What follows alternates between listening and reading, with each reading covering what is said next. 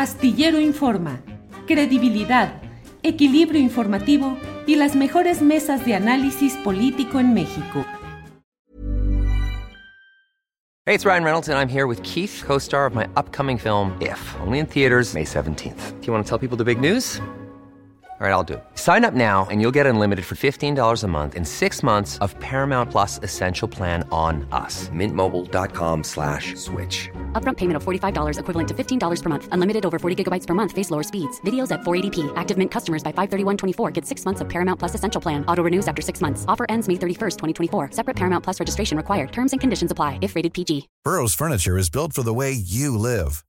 From ensuring easy assembly and disassembly to honoring highly requested new colors for their award-winning seating, they always have their customers in mind. Their modular seating is made out of durable materials to last and grow with you. And with Burrow, you always get fast, free shipping. Get up to 60% off during Burrow's Memorial Day sale at burrow.com slash ACAST. That's burrow.com slash ACAST. burrow.com slash ACAST.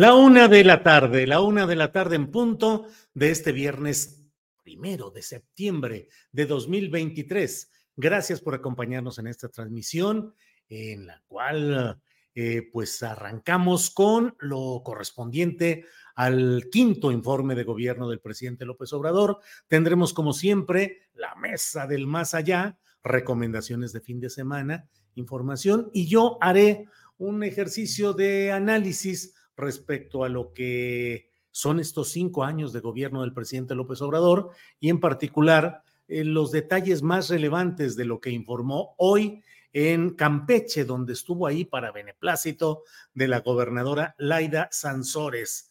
Así es que vamos a arrancar de inmediato con nuestra compañera Alex Fernanda, que tiene tomas de algo de lo que sucedió en el exterior de donde se realizó este mm, eh, informe de gobierno. Así es que, Alex Fernanda, buenas tardes. Hola Julio, ¿cómo estás? Feliz primero de septiembre. Así es, ya empezamos en este nuevo mes, mes patrio y mes también de informe presidencial. ¿Cómo está todo por allá, Alex, en Campeche? Pues sí, mira, hoy ahorita nos encontramos reporteando desde la calle 59 en Campeche y pues para informar que hoy en la mañana se realizó el quinto informe de gobierno del presidente López Obrador. El equipo de Astillero Informa pues nos lanzamos al centro de convenciones en Campeche donde pudimos platicar con las personas qué opinaban acerca de pues del sexenio en este tiempo que lleva. Vamos a escuchar. Gobierno del presidente Andrés Manuel López Obrador, ¿qué opinas del sexenio? Ha sido el mejor que hemos tenido en nuestra historia, sin duda. Eh, yo creo que vivimos en un momento único en México, es algo histórico. Eh, hay transformaciones muy profundas, entre otras cosas, pues creo que toda la construcción de infraestructura nueva con enfoque social, con una perspectiva de desarrollo regional, ese tipo de cosas nos están dando otras posibilidades, pero también y por supuesto sin duda los programas sociales. Ha avanzado mucho ha avanzado en todos los aspectos, aunque unos mayor y otros eh, menos, pero en todos ha, ha, avanzado. Ha jugado un papel muy importante este, para el comportamiento de los mexicanos. Que seamos más honestos en nuestro trabajo. Más que magnífico, más que maravilloso. Lo mejor que, que tenemos. En, ¿Sabe qué le puedo decir? El mejor político, el mejor humanista, el mejor economista, el mejor sociólogo, el mejor administrador público, ¿eh? Yo creo que en la historia, para mí, para mí, en la historia de la humanidad. Le digo, hay cosas mal, pero el presidente ha hecho mucho. Que salgan cosas mal, él no quiere, no quiere decir que él esté enterado de todo. Pero destacaría de él también es los programas sociales, las obras, las obras que está haciendo. Son cosas que los gobiernos anteriores no hicieron, solo se robaron el dinero. Cuando fue gobierno del Distrito Federal, él fue el que impulsó el, el apoyo a adultos mayores. Y eso me consta a mí porque tengo 35 años de conocer a Andrés Manuel. ¿Eh? Y, y es uno de los mejores presidentes de México. Lo mejor que tiene México. Es el mejor presidente de México. Ha cumplido todo lo que prometió.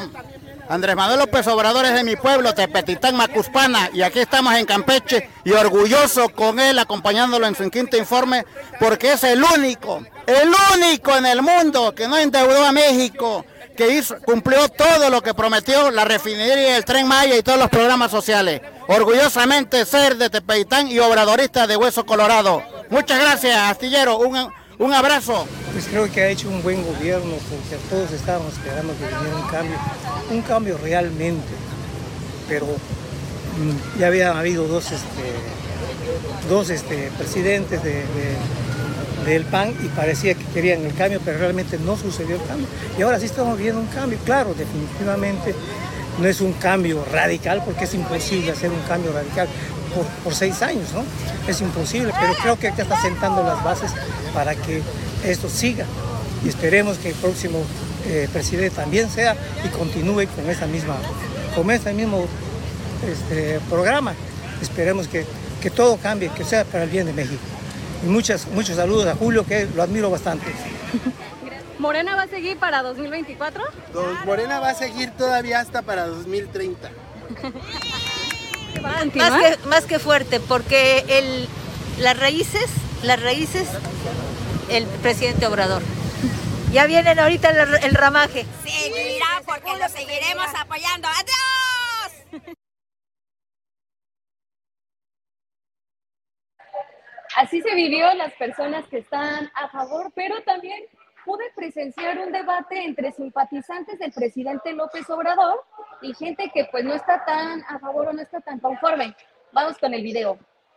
Empujando de nuestros predios por el, por el paso del tren Maya y un corralón que está en, en construcción.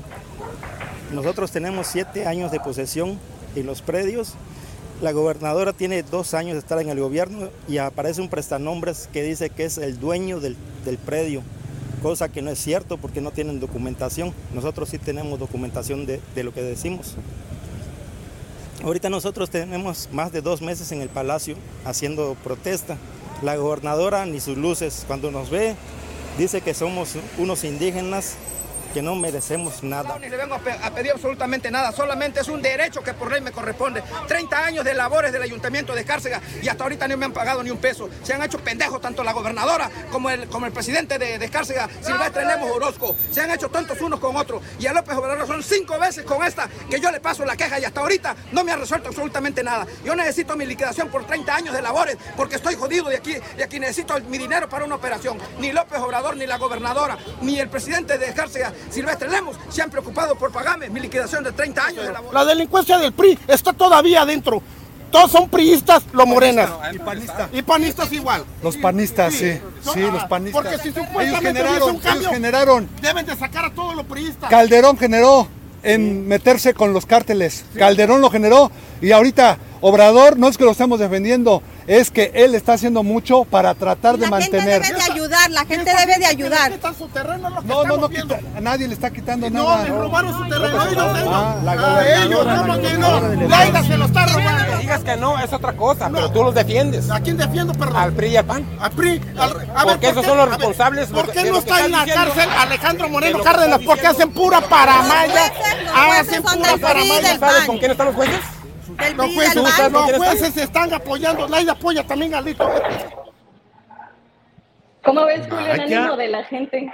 Vaya, Alex. Pues bueno, siempre se dan este tipo de confrontaciones. Yo creo que en el fondo lo importante y lo interesante es tomar nota de los problemas que hay, de las soluciones que se van dando. Hay un ánimo, según lo que he estado viendo, pues muy positivo acerca de la obra y del gobierno del presidente López Obrador, pero subsisten muchos eh, rezagos, detalles, problemas y desde luego, bueno, pues se da la discusión política. Alex Fernanda, eh, pues tú que estuviste por allá, tienes el pulso exacto de cómo percibiste ese ánimo de la gente, Alex. Pues a mí me pareció que ya hay como una, un ambiente de nostalgia porque pues ya el presidente, estamos entrando en esta última etapa de su sexenio, entonces también la gente mencionaba que pues ya que el presidente se nos va, pero también hablan mucho de la continuidad y de la unidad que debe de haber en Morena para que el proyecto pueda continuar. Pero como vimos, pues también hubo personas que estaban inconformes y también se estaban ahí manifestando. Entonces, pues vamos a esperar a ver. Y ahora que ya viene el 15 de septiembre, Julio, a ver cómo se pone ahí la fiesta en el Zócalo. Sí, sí, así es, Alex. Pues Alex, eh, gracias por este reporte, eh, gracias por lo que vayas viendo y nos compartas más adelante, pero pues por esta parte agradecidos por esta oportunidad. Gracias, Alex. No, gracias a ti, Julio, pues aquí seguimos pendientes. Muy bien. Gracias a Alex Fernanda, que está en Campeche y nos ha pasado este reporte rápido de lo que se ha vivido en torno al eh, informe, al quinto informe del presidente López Obrador. Eh, eh, por aquí hay todo. Un saludo a toda la tripulación astillero, en especial a Alex Fernanda, dice Juan Carlos García Gutiérrez. Em, eh, bueno, quién sabe qué será eso. La 4T se profundizará. Eh, Punk, excelente fin de semana. Bueno, son comentarios aquí entre amistades, comunidades de amigos que se van haciendo por aquí. Eh, Hunter dice, ay Julio, ¿qué voy a hacer contigo? Con este reporte ya me echaste a perder el viernes y el quinto informe. ¿Con cuál de los dos reportes, el primero o el segundo? Bueno, eh, Martín Franco dice, Julio, venga ese lenguaje en doble sentido, aventando la piedra y escondiendo la mano. No, Martín Franco, lo que pasa es que a veces el lenguaje no siempre es entendido de la manera fluida, concreta y correcta como se expresa, y entonces se supone que hablar con precisión, con equilibrio, es aventar piedra y esconder la mano. Imagínese si aquí aventáramos la piedra y escondiéramos la mano, ¿qué sería de nosotros? Fernando Sánchez, pues ¿cómo quieren que AMLO meta a la cárcel a los corruptos si la Suprema Corte de Justicia de la Nación los libera?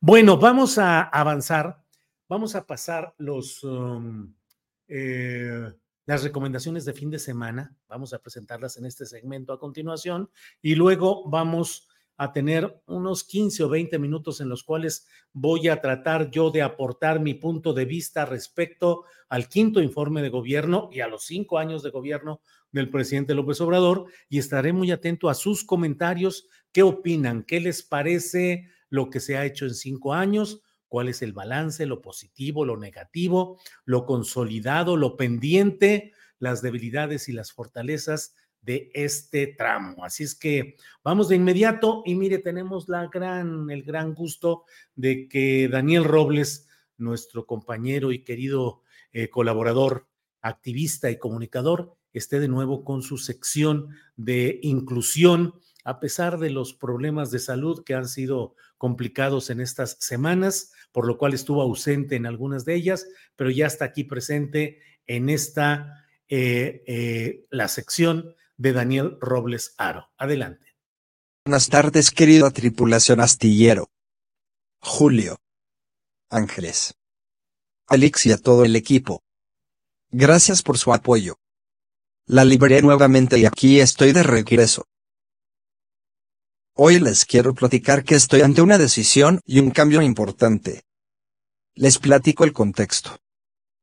Por accidente me mordí la lengua. No es la primera vez que pasa. Y todo cambió de un momento a otro. Mucho dolor. Un desfile interminable de trapitos con saliva y sangre. El dolor me llevaba al temor constante de lastimarme al rozar mi lengua con mis muelas. Y ese temor me causaba nerviosismo y ansiedad. Y mis movimientos involuntarios se intensificaron. Me lastimaba varias veces en un minuto, pues no podía mantener mi lengua quieta. El primer analgésico me ayudó a dormir un rato. Con la boca abierta y respirando solo así. Por la boca. Después fue la tortura de tener hambre y no poder comer. Todo me ardía. Nada salado ni condimentado. Nada caliente ni tibio siquiera. No sólidos ni papilla. No sé tomar con popote. Tal vez eso hubiera ayudado a que la comida pasara directamente a la garganta. Solo podía tomar bebidas heladas. Días después tuve algo de fiebre. Aumentaron mis secreciones respiratorias. Con la tos me lastimaba a cada rato. Vinieron los antibióticos, antihistamínicos, nebulizaciones, analgésicos más fuertes, enjuagues y sprays bucales. Y mi lengua no mejoraba, porque pasaban dos o tres días de mejoría y en un mal momento, sas. Me volvía a lastimar, y era, empezar de nuevo. Cuando tienes un dolor, o afección que se prolonga, pues te deprimes y te desesperas. Es desgastante para toda la familia. Mi rutina era básicamente tratar de dormir con mi mamá sosteniendo literal un trapito dentro de mi boca para que yo pudiera descansar. Ni ella ni yo dormíamos. Luego tomar algo y volver a acostarme y tratar de dormir. Casi no podía, por el dolor y porque me atragantaba con mi propia saliva.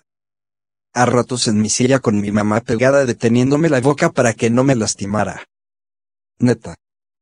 Valoren y agradezcan quienes tienen control de sus movimientos. Es una bendición. Me recomendaron, e intentamos con todo para tratar de proteger mi lengua. Chupones, mordederas para bebés y hasta protectores profesionales para fútbol americano. Pero nada funcionó. Bajé de peso. Dejé de hacer mis actividades cotidianas. No he salido a la calle en un mes. El médico aumentó mi dosis de clonazepam al doble para que pudiera dormir y reducir la ansiedad. O sea, me la he pasado medio sedado. También me revisó y dijo que mi pulmón izquierdo estaba ya muy congestionado.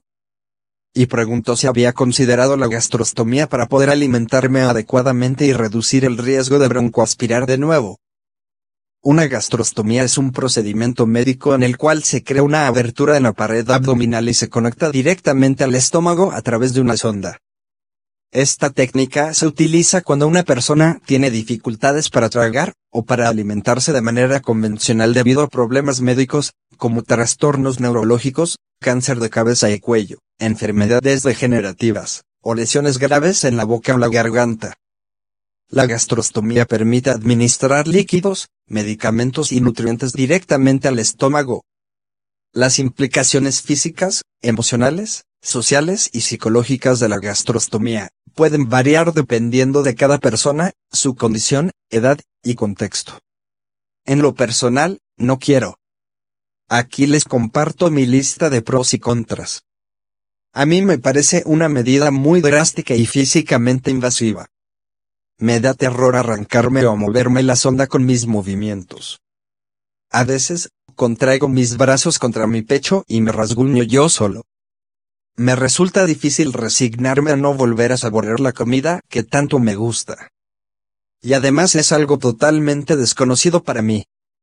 Si mis papás hubieran decidido por mí y me lo hubieran puesto desde niño, pues lo vería como algo cotidiano, pero tomar yo esa decisión está cañón. ¿Y las reuniones de carnita asada? ¿Y el pozole familiar? ¿Y las idas a comer con amigos? todos saboreando y yo con mi bolsita y mi sonda. ¿Y mi vida social y emocional cómo se verá afectada? Claro que si es para preservar mi vida y mi salud, tendré que tomar esa decisión. El tiempo y mi evolución lo dirán. Y hasta aquí mi choro mareador. Gracias por los consejos y por las palabras de apoyo que he recibido. Por favor comenten en mis redes si conocen a alguna persona con una gastrostomía, y cuál ha sido su experiencia. Hasta la próxima. Si quieres compartir este segmento, y otros más, te invito a checar mis redes. YouTube, Daniel Roblesaro. Facebook. Daniel Roblesaro. Twitter, arroba Daniel Roblesmex. Bueno, pues este es el mensaje que ha grabado Daniel Roblesaro, un joven, siempre lo hemos dicho, inteligente, con una gran capacidad, con un gran empuje, ha logrado muchas cosas, muchas cosas en el terreno del entendimiento de lo que sucede con las personas que tienen estas circunstancias. Y por ello es por lo cual le mandamos siempre un abrazo y una enorme solidaridad a nuestro compañero Daniel Robles Aro. Leticia Verástegui dice, un abrazo a la mamá de Daniel, fuerza, eres toda una guerrera, gracias por concientizarnos y hacer visible lo que pasa en estas familias. Efectivamente, Maura Aro, pues es una heroína, una guerrera, una mujer que lleva la resistencia, el empuje, el sostenimiento de su hijo y de su familia, como muy pocas personas realmente creo que pueden. Eh, sé que hay madres y mujeres que eh, sobreviven y sobrellevan problemas en circunstancias muy difíciles, pero créanme que el caso de Maura Aro es verdaderamente heroico y de, de una guerrera, como siempre lo reconocemos. Eh, Perfor Future 13 dice, híjole Daniel, en serio, espero que pueda salir adelante, tu lucha y activismo es imprescindible, se te quiere harto, compa. Ánimo Daniel, que regrese la salud, dice Isabel Elizondo. Eh, Lola Salines dice, no te conozco, pero ya te quiero mucho. Victoria Vidargas, un abrazo. Espero que pronto se recupere al 100. Es increíble lo que vive a diario, a diferencia de aquellos que podemos controlar nuestros movimientos. Pues así es, así es. Saludos, abrazo a Daniel, a Maura, a la familia Robles Aro. Gracias y seguimos adelante. Bueno, eh, es la una de la tarde con 20 minutos. Vamos de inmediato a nuestra siguiente, a nuestra siguiente recomendación de este fin de semana y es lo que nos dice María Hahnemann. Adelante. Julio, hola y hola a todos. Pues primer viernes de septiembre y en el mes patrio y claro, los conciertos para festejar las fiestas patrias ya están en la cartelera. Y arrancamos con un homenaje que hoy el domingo se le hace a José Alfredo Jiménez en la sala principal del Palacio de Bellas Artes, con la Orquesta Sinfónica Nacional, María Catzaraba, solistas del Estudio de Ópera de Bellas Artes, con arreglos sinfónicos de algunas piezas del compositor mexicano, bajo la dirección del maestro Carrasco. Una gran fiesta para homenajear a este cantante y compositor. Y hoy también en Tamaulipas andan de manteles largos, pues hoy se presenta su concierto México Sinfónico, un homenaje a grandes compositores del país, con la presencia como solista del pianista David Rodríguez de la Peña, bajo la batuta de la maestra Inés Rodríguez Padraza. Hoy a las 8 de la noche en el aula magna de la Universidad Autónoma de Tamaulipas, la ciudad de Tampico. Entrada libre. Me voy con la entrevista de hoy. Se trata de un joven muy talentoso, no solo estudió música, sino que en el camino descubrió su pasión era la fotografía. Con ustedes, Jesús Cornejo. Chucho, gracias por tu tiempo, ¿cómo estás? Muy bien, muy bien, muy feliz de esta entrevista del nuevo al viejo mundo. Pues no sé si sepan, pero Chucho es músico del Conservatorio de las Rosas, pero fotógrafo. A ver, he visto que te gusta fotografiar a músicos, bailarines y personajes que tienen que ver con las artes. Cuéntame de esto.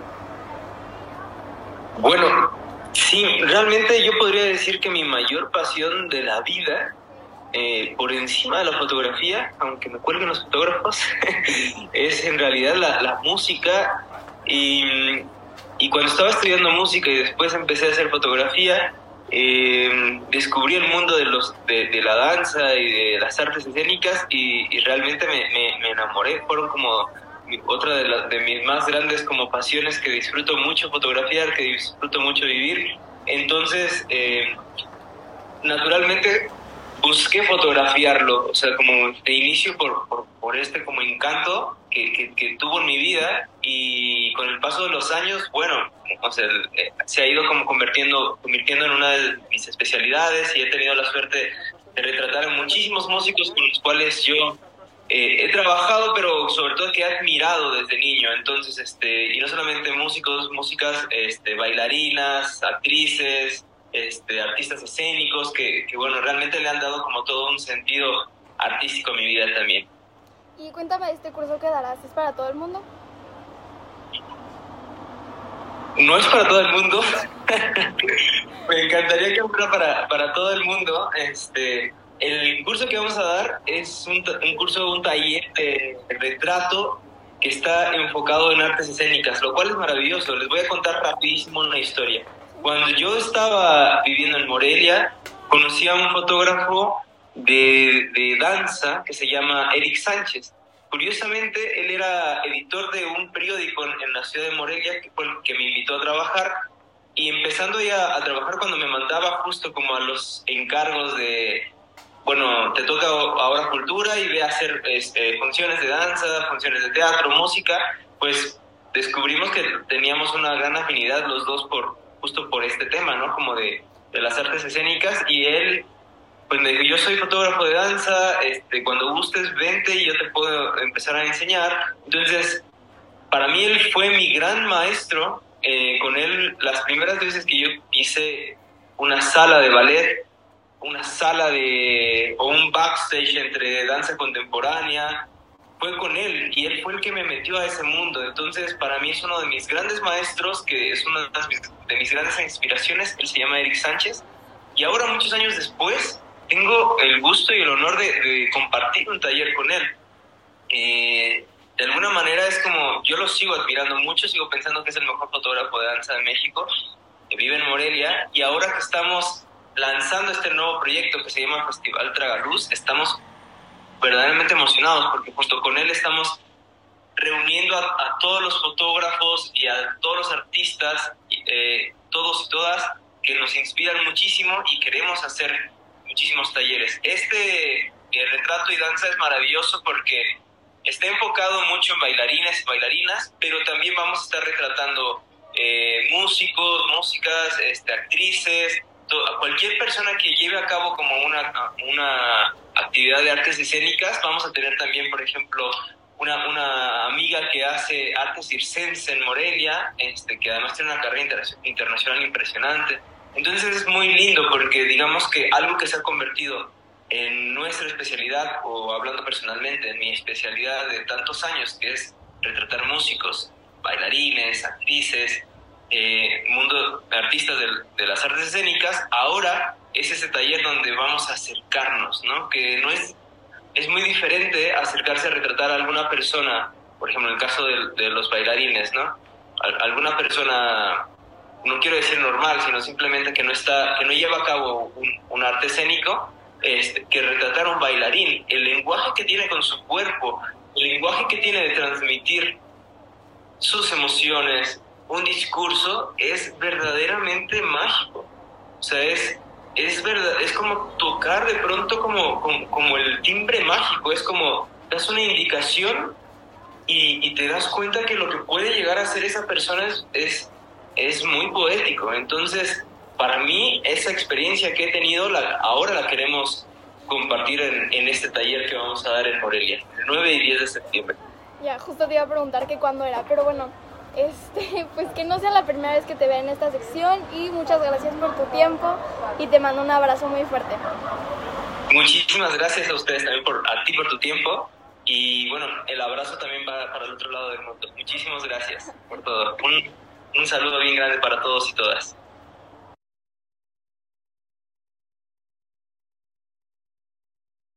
Les dejo la info de su taller, es el 9 y 10 de septiembre en la Casa de Cultura de Morelia, Michoacán. Para más información escriban al info arroba. Y me voy con unas notas rápidas. El 2 arranca el Festival de Piano Blanco y Negro en la Sala Blas Galindo del CENART, con muy buenos pianistas tanto mexicanos como extranjeros. Y hablando de piano, hoy a las 6 de la tarde se presenta en la sala Manuel M. Ponce el maestro Ritter con obras de Schumann, Rachmaninoff, Scriabin, no se lo vayan a perder. Y ya me les voy, pero antes de irme solo les quiero recordar a la audiencia que Astillero Informa es un proyecto que se autosustenta y vive gracias a sus aportaciones. Aquí las cuentas por si quieren donar. Y los invito a seguirme en las redes. Me encuentran en Facebook, Instagram, Twitter, YouTube, Spotify y TikTok como María Jane Mambera. Y como siempre, les deseo un musical y feliz fin de semana. Y si tienes un sueño, no te rindas. Bien, pues gracias a María Jane Mambera por estas recomendaciones, estas recomendaciones de fin de semana. Y vamos de inmediato con Jesús Taylor, cinéfilo que nos tiene lo correspondiente a cine, a series. Adelante.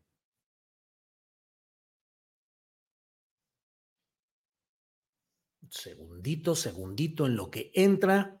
Ya vamos caminando a la de una, a la de dos y a la de, como decían. Buenas tardes, Julio. Eh, feliz viernes. Saludos a ti. Primero de septiembre, hoy cambiamos de mes. Eh, saludos también a todo el equipo. y por supuesto saludos a la audiencia. Hoy les tengo doble recomendación, doble recomendación para ver en la plataforma Netflix. Y miren, aquí les voy a poner los carteles para que vean las dos películas. Eh, es importante mencionar que estas películas, las dos son del director Pablo Trapero, así que tenemos doble recomendación y doble Pablo Trapero. Y vámonos con la primera. Eh, la primera que les quiero recomendar es Carancho. Eh, esta película me parece interesante cómo toca el tema Pablo Trapero porque hace un, drama, pero también al mismo tiempo es una película con crimen, con thriller, un poco de suspenso. Y a Pablo Trapero eh, le gusta mucho tocar los temas que tienen un, toque social y carancho, ¿qué es carancho? Bueno, en algunos países de Sudamérica eh, se le conoce a un ave, un ave de rapiña. En la Argentina también es, eh, utilizado este término, esta palabra, para referirse a ciertos abogados cuyo comportamiento no es muy ético, hacen, eh, digamos, decimos acá en México, chanchullo, hacen trampa, provocando accidentes inclusive pero todo va encaminado a eh, pues sacar dinero a las aseguradoras.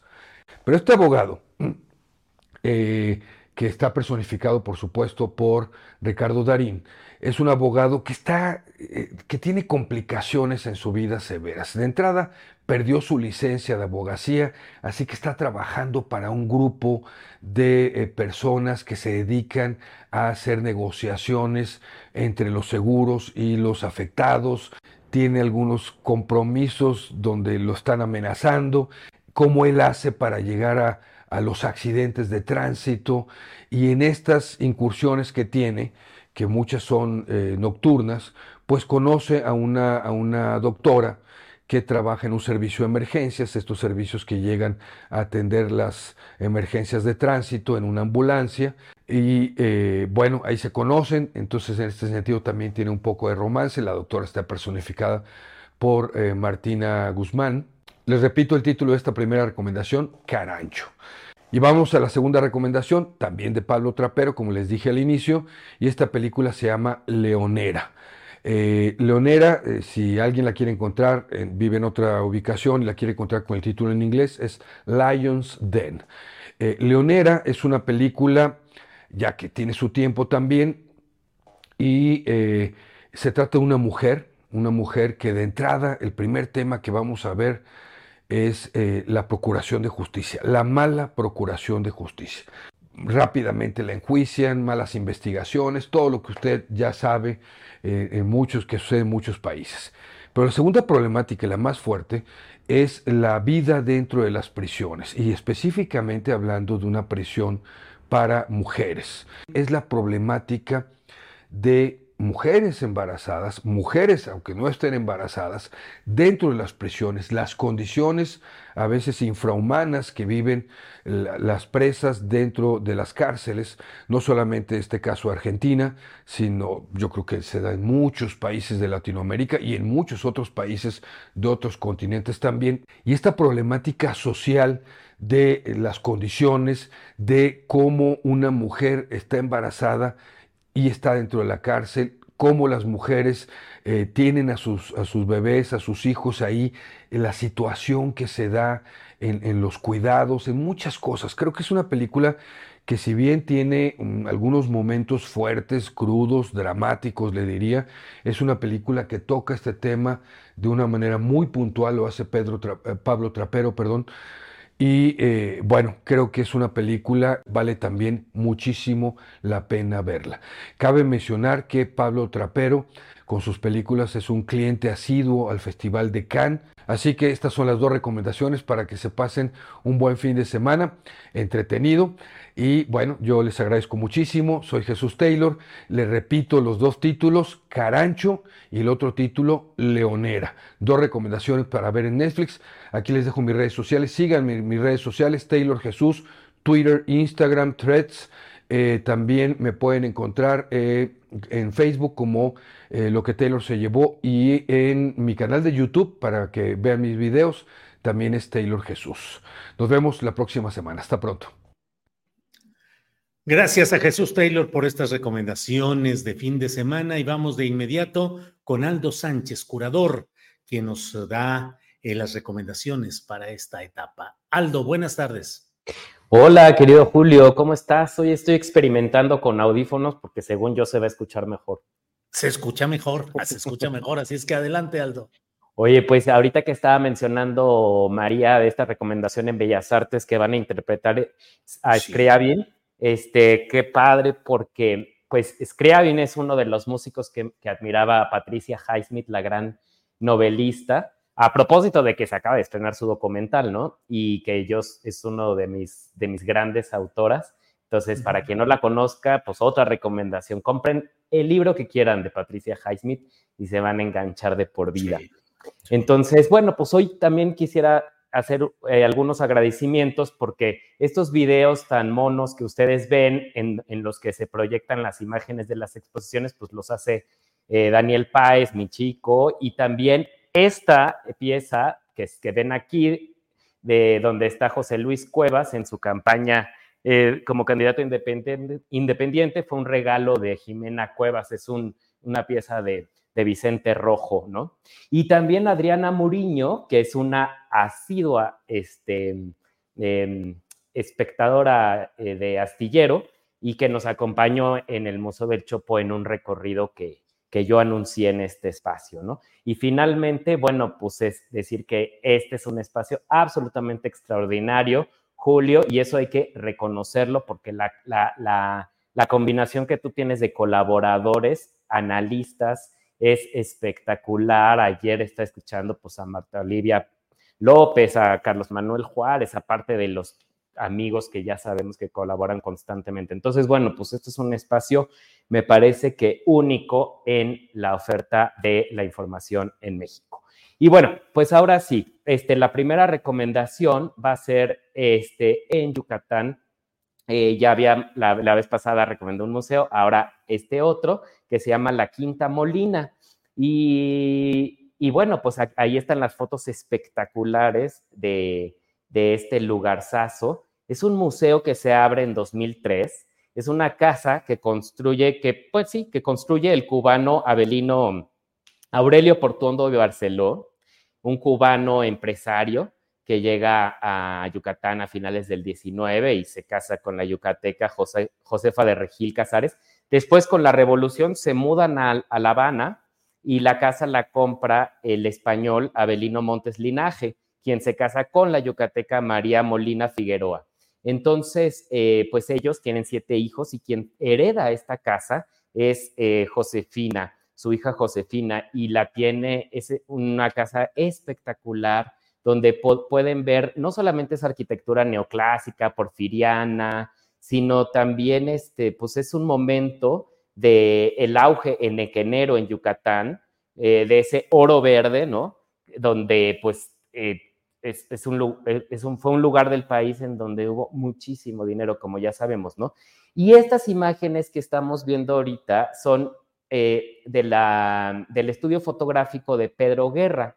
Pedro Guerra es un eh, fotógrafo yucateco porque, este, pues, esta, la Quinta Molina también tiene una galería dentro de, de su espacio. Y esa galería presenta esta exposición que se llama Ojo de Guerra que son las fotos que estábamos viendo anteriormente, ¿no? Pedro Guerra Jordán, pues nace en, el, en 1858 y descubre la fotografía muy temprano, o sea, tan solo 20 años después de que llega la primera cámara a Mérida. La, cámara eh, fotográfica a Mérida, pues la trajo Friedrich Stahl, que es este, pues, fotógrafo alemán y que después Catherwood, este, también llegara a Yucatán a fotografiar las pirámides mayas. Entonces, eh, pues Pedro Guerra eh, aprende a tomar fotos, aprende la técnica de sus maestros, de otros maestros españoles que vivían, en Yucatán, y forma un archivo impresionante, pone su estudio fotográfico Guerra, pero forma un archivo de 300 mil de 300 mil fotografías. Y esta es una pequeñísima selección de apenas eh, unas 70 piezas que cura, este, eh, pues, extraordinariamente José García y eh, pues nos muestra ese Yucatán sofisticado, ese Yucatán moderno, de ese auge económico de finales del 19 y principios del 20, porque después el estudio fotográfico lo, lo, retoma su hijo. Em, por supuesto que esto no, eh, no está ausente, todos los problemas sociales que había en Yucatán, o sea, eh, por supuesto que este auge económico, este oro verde, pues traía consigo la esclavitud, que ese es uno de los temas que en México eh, se han ocultado, así nunca ha existido esclavitud en México. Este, y por otro lado también, pues la guerra de castas, ¿no? Que también es otro, otro tema que se ha enterrado eh, en la historia de México, que espero que los libros de texto incluyan estas tres cosas, ¿no? La esclavitud, el racismo y, y, la guerra de castas en Yucatán, ¿no? Bien. Y bueno, eso es Mérida, Yucatán. Y ahora a un tema absolutamente chilango, que es el gran Héctor García, que yo te quiero preguntar, Julio, yo estoy seguro que tú has de haber conocido a Héctor García y te lo has de haber topado en varias ocasiones. Claro, claro, claro. Un referente fotográfico de la fotografía social, de la cobertura periodística, siempre presente, claro. Héctor García, pues además un personajazo, o sea, con una, con una vida muy interesante. Él nace en Candelaria de los Patos, y, a él le, gusta pues andar de vago por la, desde niño, ¿no?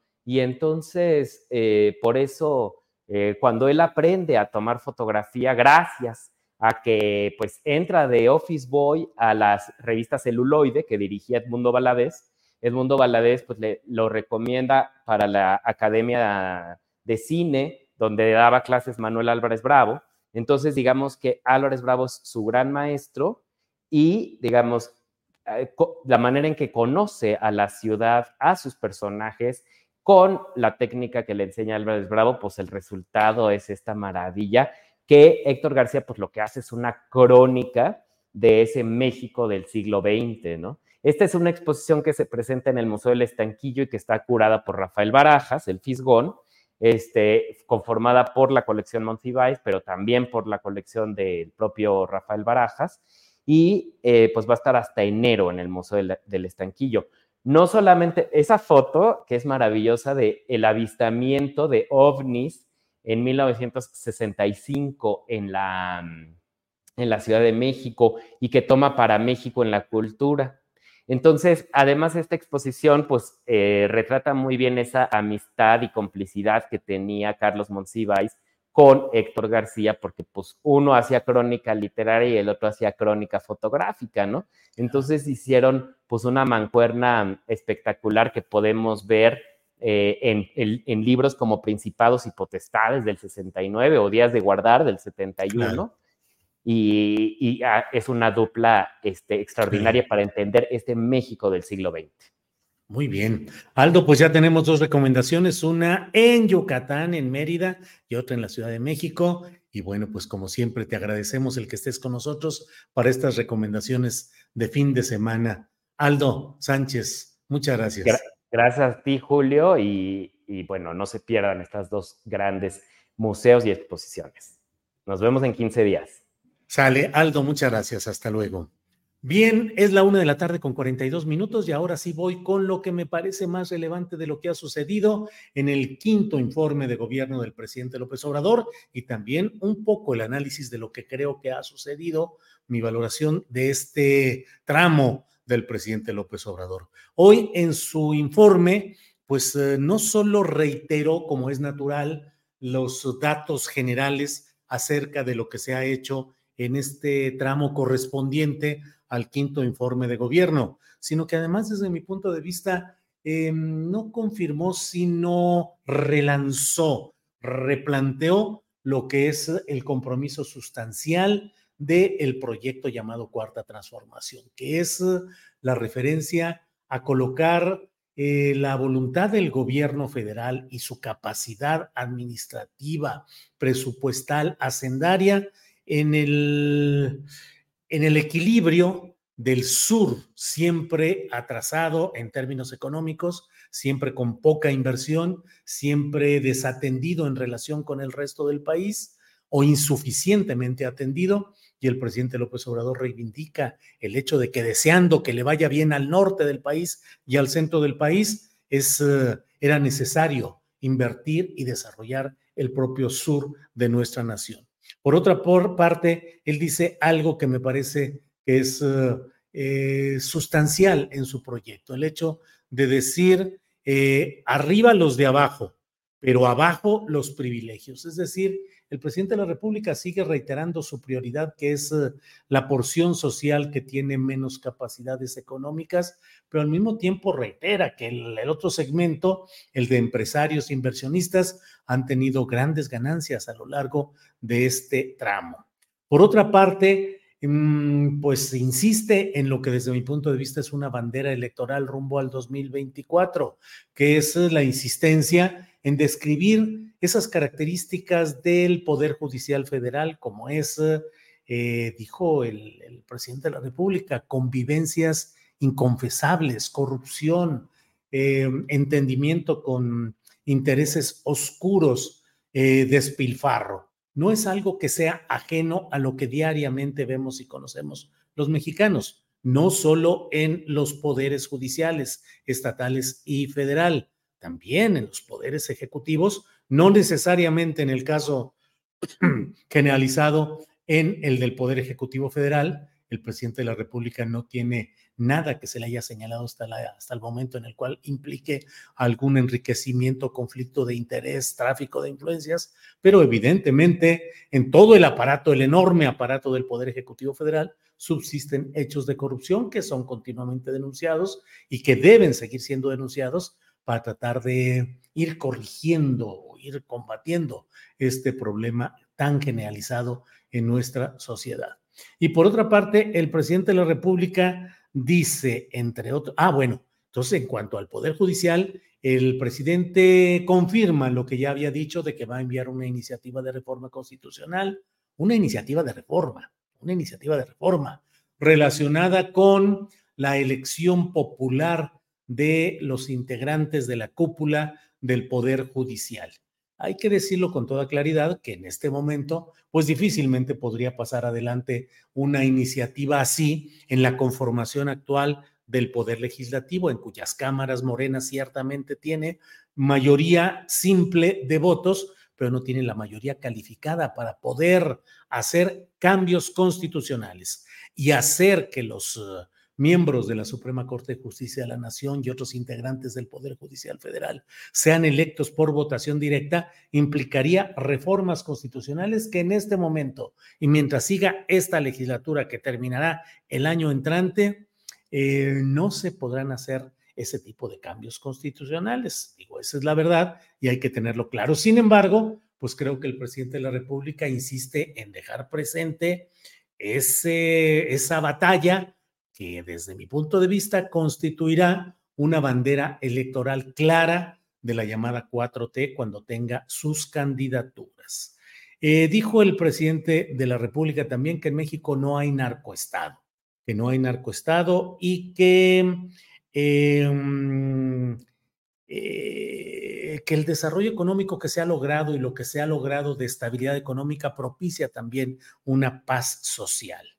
Em, dijo que no hay masacres y no hay represión. Se entiende que lo dice desde su postura de que el presidente de la República no ha ordenado masacres, no ha ordenado represión. Y eso me parece que es muy claro y que es eh, contundente. Sin embargo, desde luego que han existido masacres, ejecuciones correspondientes a los grupos del crimen organizado que no han tenido una un deterioro o una, eh, un freno a su actividad durante lo que va de estos cinco años, sino por el contrario, desde mi punto de vista, y ahora sí que recurro a lo que podemos ver cotidianamente en todo el país, siguen manteniendo regiones del país bajo el control de ellos y cada vez más activos y más impunes. Eh, el presidente de la República, además de todo lo que dijo hoy, es decir, lo que es finalmente el informe, que es la verbalización de los hechos y de los logros que una administración dice haber conseguido y que desde luego están ahí para su análisis y su validación eh, colectivas, eh, ha dado eh, anuncios específicos de cosas que van caminando en concreto, como es, entre otros hechos, el que dijo que a partir de hoy comienza a producir petrolíferos la planta de Dos Bocas en Tabasco. Es decir, hoy estaría realmente eh, iniciando la producción de productos petrolíferos esa refinería. Por otra parte, aseguró que en diciembre va a estar listo ya el tren Maya.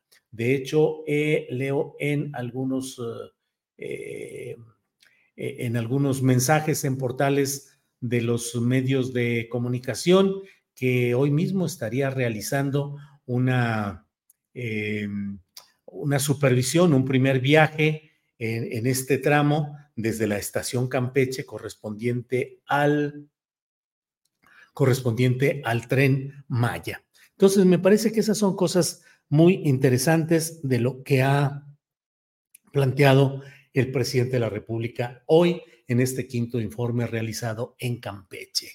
Em, por otra parte, Aquí dice Jonás Zavala, él no lo ordenó porque el ejército se ordena solito. Bueno, ¿qué les parece a ustedes? ¿Qué les parece lo que va, eh, lo que ha sucedido en estos cinco años? ¿Qué les parece este quinto año de gobierno? Tenemos unos diez minutitos para compartir, em, para compartir los puntos de vista que ustedes tengan. Eh, iré dando clic, el scroll que le llaman, el ir corriendo el, cursor donde caiga, lo voy a poner así como salga. Laura Urquieta dice, sin embargo, hay desaparecidos y faltan estrategias de seguridad y resolver lo de los 43 no resuelto. Ustedes verán que no estoy leyendo allá. Lo que salga, es decir, a mi lado derecho está el chat, ahí voy leyendo. Ahí voy eh, dando clic al azar. Mike, Julio, ¿es posible que Estados Unidos esté financiando grupos del crimen organizado en México con recursos económicos y en especie? Mike, yo no tengo ninguna duda de que Estados Unidos y varios grupos de interés económico transnacionales pues están, son beneficiarios y son partícipes del control y del manejo desde las alturas, con cuello blanco, de mucho de lo que sucede en esos ámbitos. Arletis dice, hoy, hoy, hoy yo volvería a votar por Andrés Manuel. Y hay varias cosas que no me agradan, pero nunca por el PRIAN MC. Jan John dice, lo bueno de todo esto es que al pastor de la borregada ya solo le queda un año. Cinco años de mentiras, 160 mil homicidios. Chin, ya le brinqué por ahí, no voy a decir que lo censuré. 160 mil homicidios, el país sin medicamentos, la corrupción al tope, dice Jan John. Mago dice apoyo total a AMLO. ¿Recuerdas la historia de los tres sobres que entregaba cada presidente al siguiente? Pregunta Alberto Carlos Ramírez. Sí, claro que la recuerdo. No estoy tan seguro de que en esta ocasión vaya a mantenerse ese, pues ese mito, esa historia, pero que tenía mucha aplicación práctica siempre en estos procesos de transferencia del poder presidencial. Eh, María Dolores Martínez dice, sinceramente, me decepciona mucho su trato hacia los desaparecidos y feminicidios. ¿Qué pasó con Salvador Cienfuegos? Vicen dice, le faltó mano dura contra los corruptos. Eso ya lo leímos. Eh, el Butrón dice, el avance es discursivo y en narrativa, y eso es bueno, que desde arriba se cuestiona el poder económico, pero abajo todavía hay muchas, pero muchas cosas pendientes. Lorenzo Gómez dice, AMLO ha cambiado la mentalidad política de México. Lo más importante, Emilio del Valle dice, en el cuarto informe dijo Internet para todos al 100%, supuestamente a finales de este año sería la pensión de adultos mayor quedaría antes de irse en 8 mil y quedará en 6 mil. Hoy cambio, cambió los datos. Alma BL, quinto informe, si dijo lo mismo de todos los días, puro quejarse, culpar a Calderón y jugarles el dedo en la boca, nada nuevo. Martín Orozco, por primera vez en 50 años, excelente trabajo. Yo votaría nuevamente, supongo que es lo que quiere decir. Antonio Trejo, tiene errores con H y aciertos, pero como el Fernández, el presidente de Argentina, dijo, AMLO es el presidente más decente en los últimos 40 años. Doctor Correa, yo creo son más los beneficios que hemos tenido con AMLO que antes con la derecha. Yo vuelvo a votar por AMLO. Rafael Gómez, a mi juicio, el presidente cierra este quinto año con éxito, pero no sin turbulencia política. Los programas amainaron la crisis, pero aún hay deuda en seguridad y justicia. Déjeme decirle que estoy optando por esta manera de compartir los puntos de vista de quienes están en este chat, porque originalmente pensé en que en estos 20 minutos podríamos seleccionar algunos eh, internautas, pedirles su número telefónico y pedirles que nos dieran eh, en vivo su comentario directamente, pero luego pensé que es más eh, rápido, más directo y en este sentido eh, a un verdadero azar el ir dando este tipo de comentarios.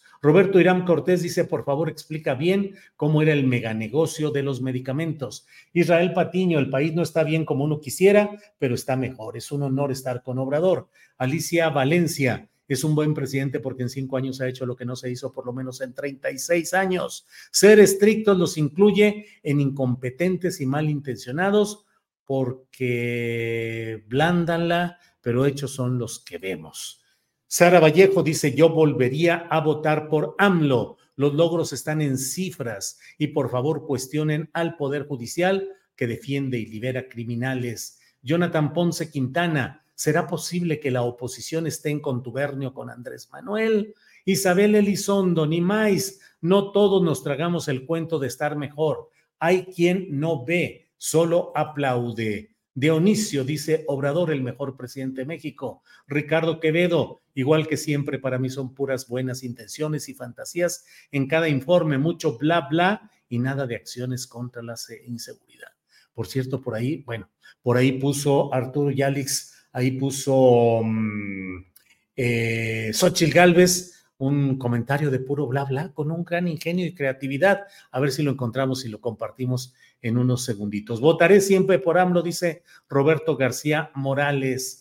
Eh, Patricia Alcalá, apoyo a la cuarta transformación. Roberto Irán Cortés, la gran asignatura pendiente, justicia.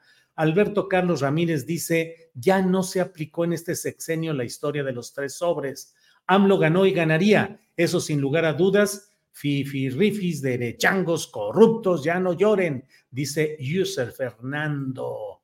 Ernestina Sánchez Vázquez dice OJ, OJ, algo quiso decir Ernestina Sánchez. Memo H dice, además de superfarmacias, ¿habrá superhospitales o ya cambió de opinión? Armando Hernández, los priandejos nunca le van a reconocer el trabajo y esfuerzo de nuestro presidente. América Rubio, nos queda de ver en desaparición forzadas. Mizuki Rocha, jamás por Morena. Adriana Vázquez, yo votaría por AMLO nuevamente.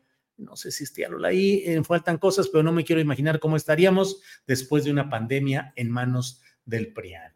Eh, bueno, aquí es algo Ahí Luis Montesinos, mi apoyo a Morena, aunque no en todo esté de acuerdo. Muchos políticos chapulines en Morena destituyendo a verdaderos políticos honestos, que haya la unidad en los representantes. Ay, ¿qué dice aquí? Ah, aquí está ya. Miren, esto es lo que ha puesto Xochitl Galvez Ruiz. Les resumo el informe. Bla, bla, bla, bla, mentira, bla, bla, bla. Y así lo repite en una amplia exposición de versatilidad. Véanlo, ahí está eh, y dice, sí, hay quinto malo, bla, bla, bla, bla. Bueno, pues se puede quedar todo en el bla, bla, bla. Si se quiere resumir y analizar de esa manera, pues adelante. Yo creo que hay pros y hay contras, hay eh, claroscuros, y bien valdría que la señora Xochitl Galvez expresara lo que siempre habla en contra de esta administración, pero también, si lo hay, tiene que haber algo que sea realidad y que se esté haciendo bien o qué. Xochitl, de veras, nada de nada.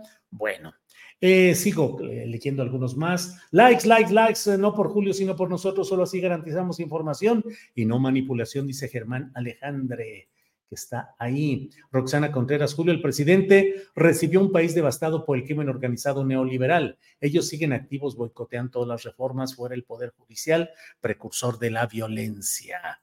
Eh, Olivia Gallardo dice nunca más la, la, derecha. Bueno, pues muchas gracias, muchas gracias eh, por este ejercicio rápido que hicimos, como luego decimos, de darle voz a nuestra audiencia y que sean ellos quienes den los puntos de vista que crean que corresponden a este análisis rápido de lo que es el quinto informe del presidente López Obrador. Mientras tanto, le voy diciendo em, que hoy Xochitl se ha aventado también un buen rollo dice que no le regaten, que no le regaten, que no fue ella la que declinó, que ella no fue la que declinó.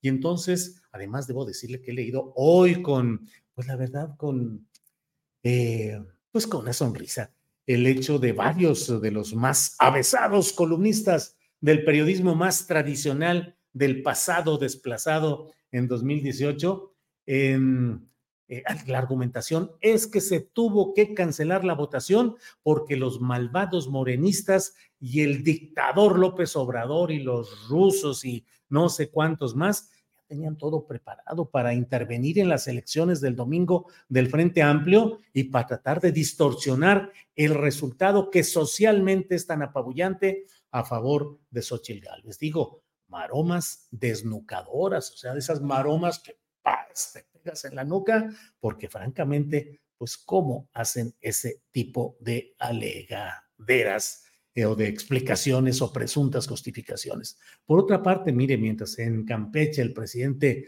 habla sobre lo que se ha hecho y se ha logrado avanzar en materia de seguridad, transportistas de Hidalgo mantuvieron hoy, han mantenido un bloqueo en algunos tramos de la carretera México-Pachuca, transportistas de Hidalgo que se quejan de la inseguridad sin control en esos tramos, como lo han hecho otros transportistas de otras partes de, la de las carreteras nacionales, donde verdaderamente ya es una, eh, un juego de ruleta el saber qué puede pasar cuando se viaja por todos esos lugares. Y bueno, si me quieren decir que no es cierto y que es una mentira y que soy chayotero, bueno, pues basta leer lo que sucede cotidianamente en nuestras carreteras nacionales, cada vez más complicado por la presencia de grupos del crimen organizado. Bueno, em, pues estamos ya eh, espero que no les haya aburrido y que no haya molestado demasiado esto de que hemos dado. Siempre dijo que la pensión del bienestar quedaría en seis mil, es falso que quedará en ocho mil, dice Alex, Alex GL. Y la mesa del más allá, Irma García, híjole, pues ¿qué quiere que le diga? La mera verdad, Irma García, es que la mesa del más allá, usted la ha estado viendo, este, pues ¿qué le digo? Que ahí viene ya la mesa del más allá Ponemos una pequeña cortinilla y regresamos de inmediato con la mesa, la mesa del más allá. No se vaya y sé que no se va a ir. Regresamos rápidamente.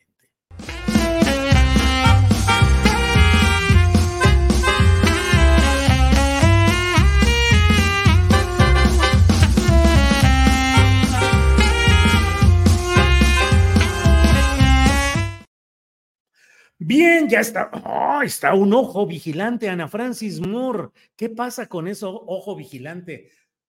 ¿Qué estás viendo, Ana Francis Moore? Tu micrófono, tu micrófono.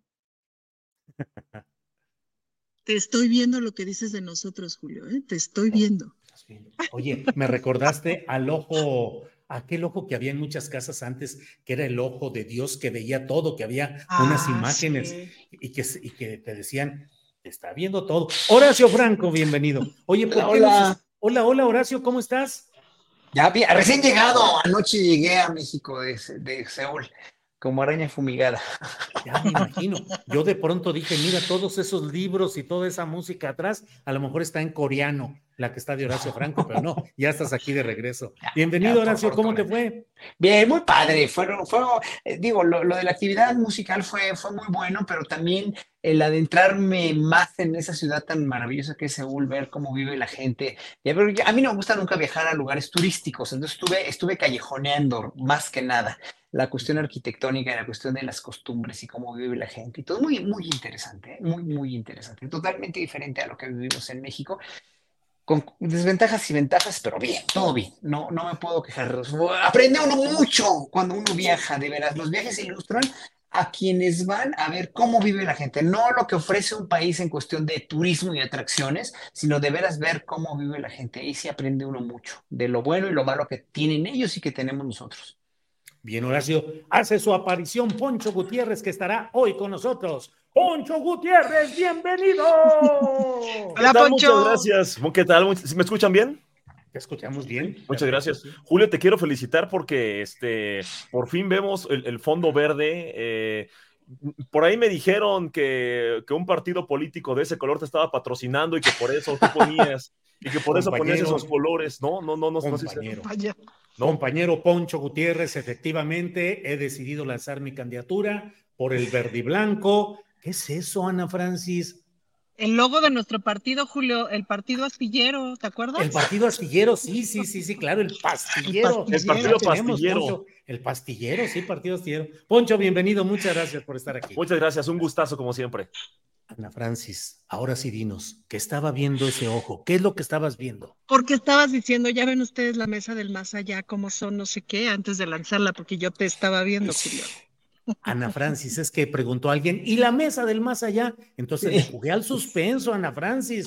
Tú sabes que uno tiene que hacer teatralizaciones de todo esto para. Es que lo que sucede es que ya la mesa del más. La mesa del más allá, ¿qué pasa? Sí, sí. Todo por la monetización, por el la rating. audiencia, el rating, ese que nos, nos, nos tiene aquí fritos. Ana Francis Moore, ¿qué más ves por ahí en la política nacional? ¿Qué estás viendo? Mira, Julio, hoy es primero de septiembre e instalamos el periodo ordinario de sesiones de mi último año como diputada local de esta primera vez en este lado de la política. Y empezó en paz. Noten que dijo primera vez, lo cual no quiere decir primera y última, sino No, como en el, como en el fútbol, fútbol americano, primera y diez. Muy bien, Ana Francis. Y empezó en paz. En paz. Mira, el salón ya está vacío porque ya se terminó la sesión. Están nada más los compañeros de limpieza. Bueno, hace horas, hace horas leí que incluso sin presidencia, que no había presidencia de la directiva. Todavía no, tenemos hasta el martes para. Sí, ahí hay, ahí hay, ahí hay truculencias. Sí, sí, sí, Ahí hay truculencias. Ajá, esa va a estar interesante, porque le toca al PAN, este, porque le toca, está bien, y este, y ajá, y ahí hay truculencias.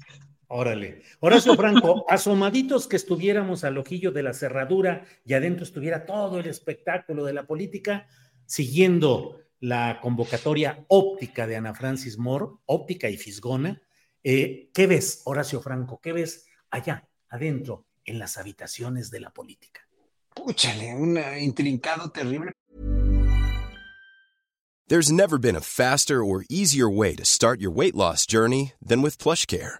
PlushCare accepts most insurance plans and gives you online access to board-certified physicians who can prescribe FDA-approved weight loss medications like Wigovi and Zepbound for those who qualify. Take charge of your health and speak with a board-certified physician about a weight loss plan that's right for you. Get started today at plushcare.com slash weight loss. That's plushcare.com slash weight loss. plushcare.com slash weight loss.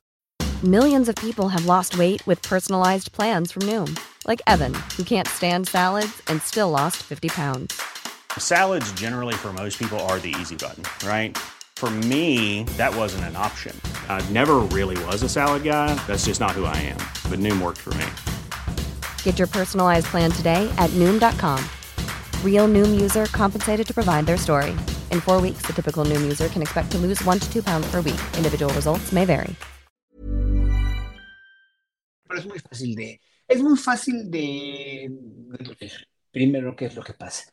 A raíz de todo lo que, lo que pasó con la oposición y con esta, con la guerra de los, la guerra, ¿cómo dijiste ayer en tu video? De charla que me la echó en la mañana y qué gusto ver además a Julio, a Julio, tu hijito, hombre, qué bueno, qué bueno que está contigo. Pero, pero eh, esta, esta guerra de los huipiles, ¿no? Los pasteles, la guerra de los huipiles. Eh, pues ve uno lo transparentemente inoperante que es la oposición, lo transparentemente eh, desvencijada que está, que no puede cumplir lo que promete, ni en una pre, pre, pre, pre campaña para es- escoger candidato, pues menos lo van a, lo van a cumplir cuando sean eh, electos, que ojalá que no, ¿verdad? Que sabemos todos que no tienen oportunidad, porque ya la encuesta de Encol ayer estuvo muy, muy clara, la que sacaron hoy, está muy clara, ¿no? Cómo están las preferencias electorales, pero eh, si tuvieran un poco más de pundonor y decencia, de veras harían un poquito más posible por aparentar lo, lo, pues lo débiles que están, lo débiles que son y lo, lo, sí, lo aborazados que son, ¿no?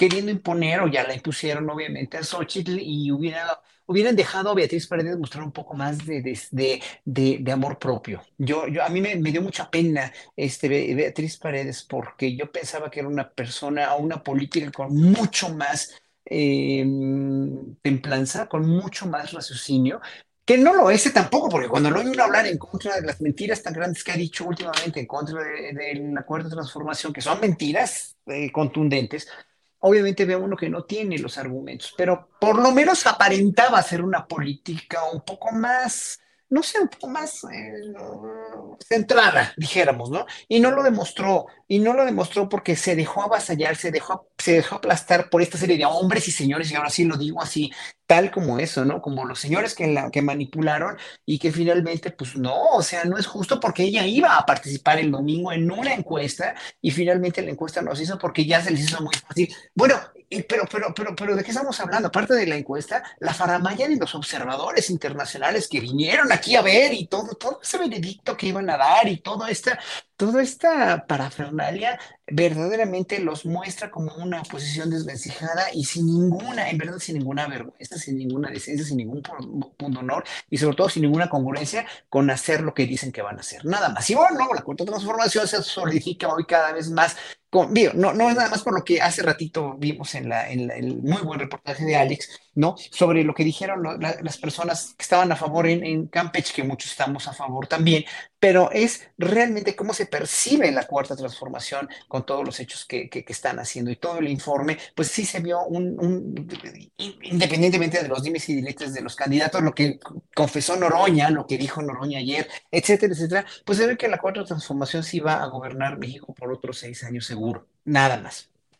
Bien, Horacio Franco. Poncho Gutiérrez, ¿sufriste o disfrutaste el espectáculo del final de esa eh, parte de la temporada Xochitleca con el espectáculo de Beatriz Paredes, Alito y demás? ¿Sufriste o gozaste? Di la verdad, Poncho, que aquí estamos para decir la mera neta.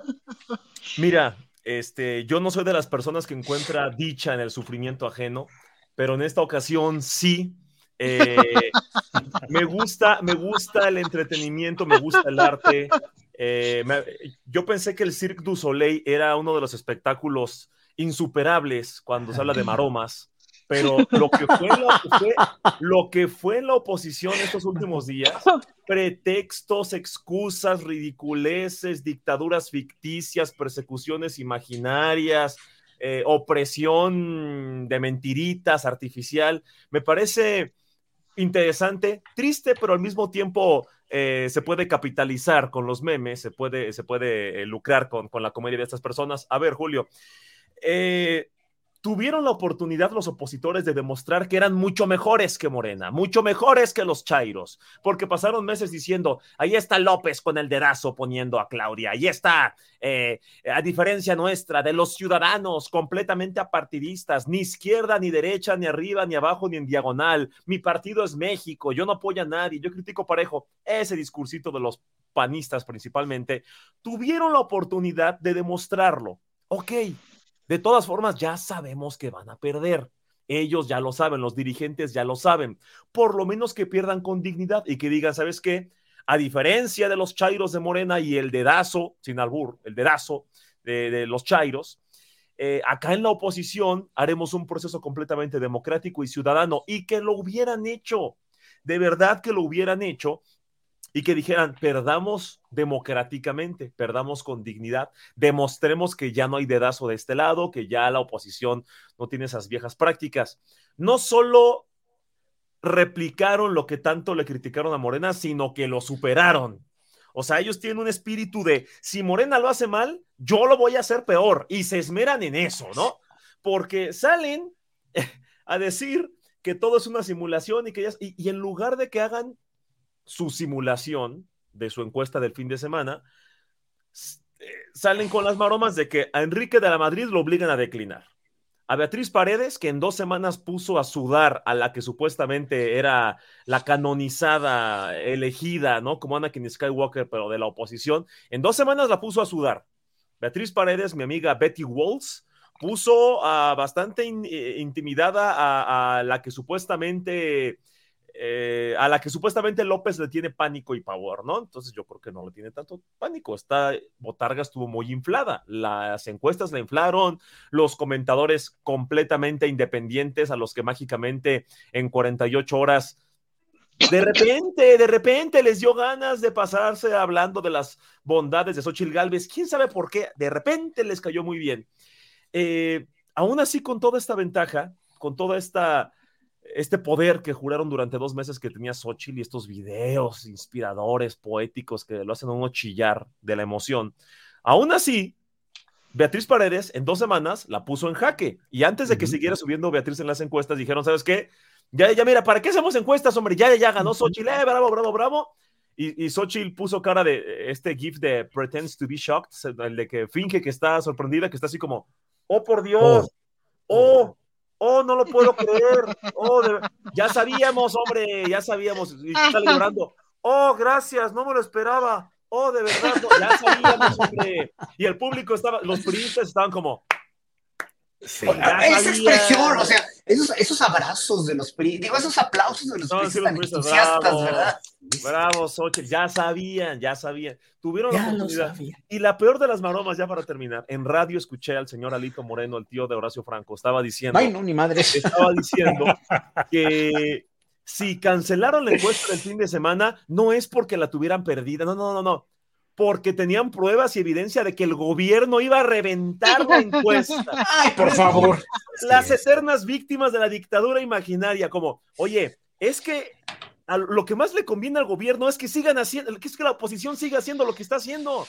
los que más perderían si saliera un Chairo con su gorra de morena a decir, yo voy a evitar la elección de, interna de la oposición, los más perjudicados serían el los, los, del gobierno, porque le dieron una ventaja enorme. Entonces, amaromas al Cirque du Soleil, o sea, de verdad, patético, pero qué delicia verlos así. Muy bien, Poncho. Ana Francis, leí por ahí un tuit luego de, del momento eh, mm. crítico, no sé si entre comillas, de Beatriz Paredes, en el que decías eh, que era deplorable, estoy parafraseando, pero deplorable ver a una mujer que fuese arrollada o fuese eh, sacrificada. Sacrificada por un grupo de hombres. Decías, hoy lo lamento, mañana me podré burlar. Ya es mañana, ¿te puedes burlar, por ya, favor? Ya es mañana, ya me puedo burlar. Pero fíjate que, o sea, sí, pero no. A ver, estuvo muy divertido.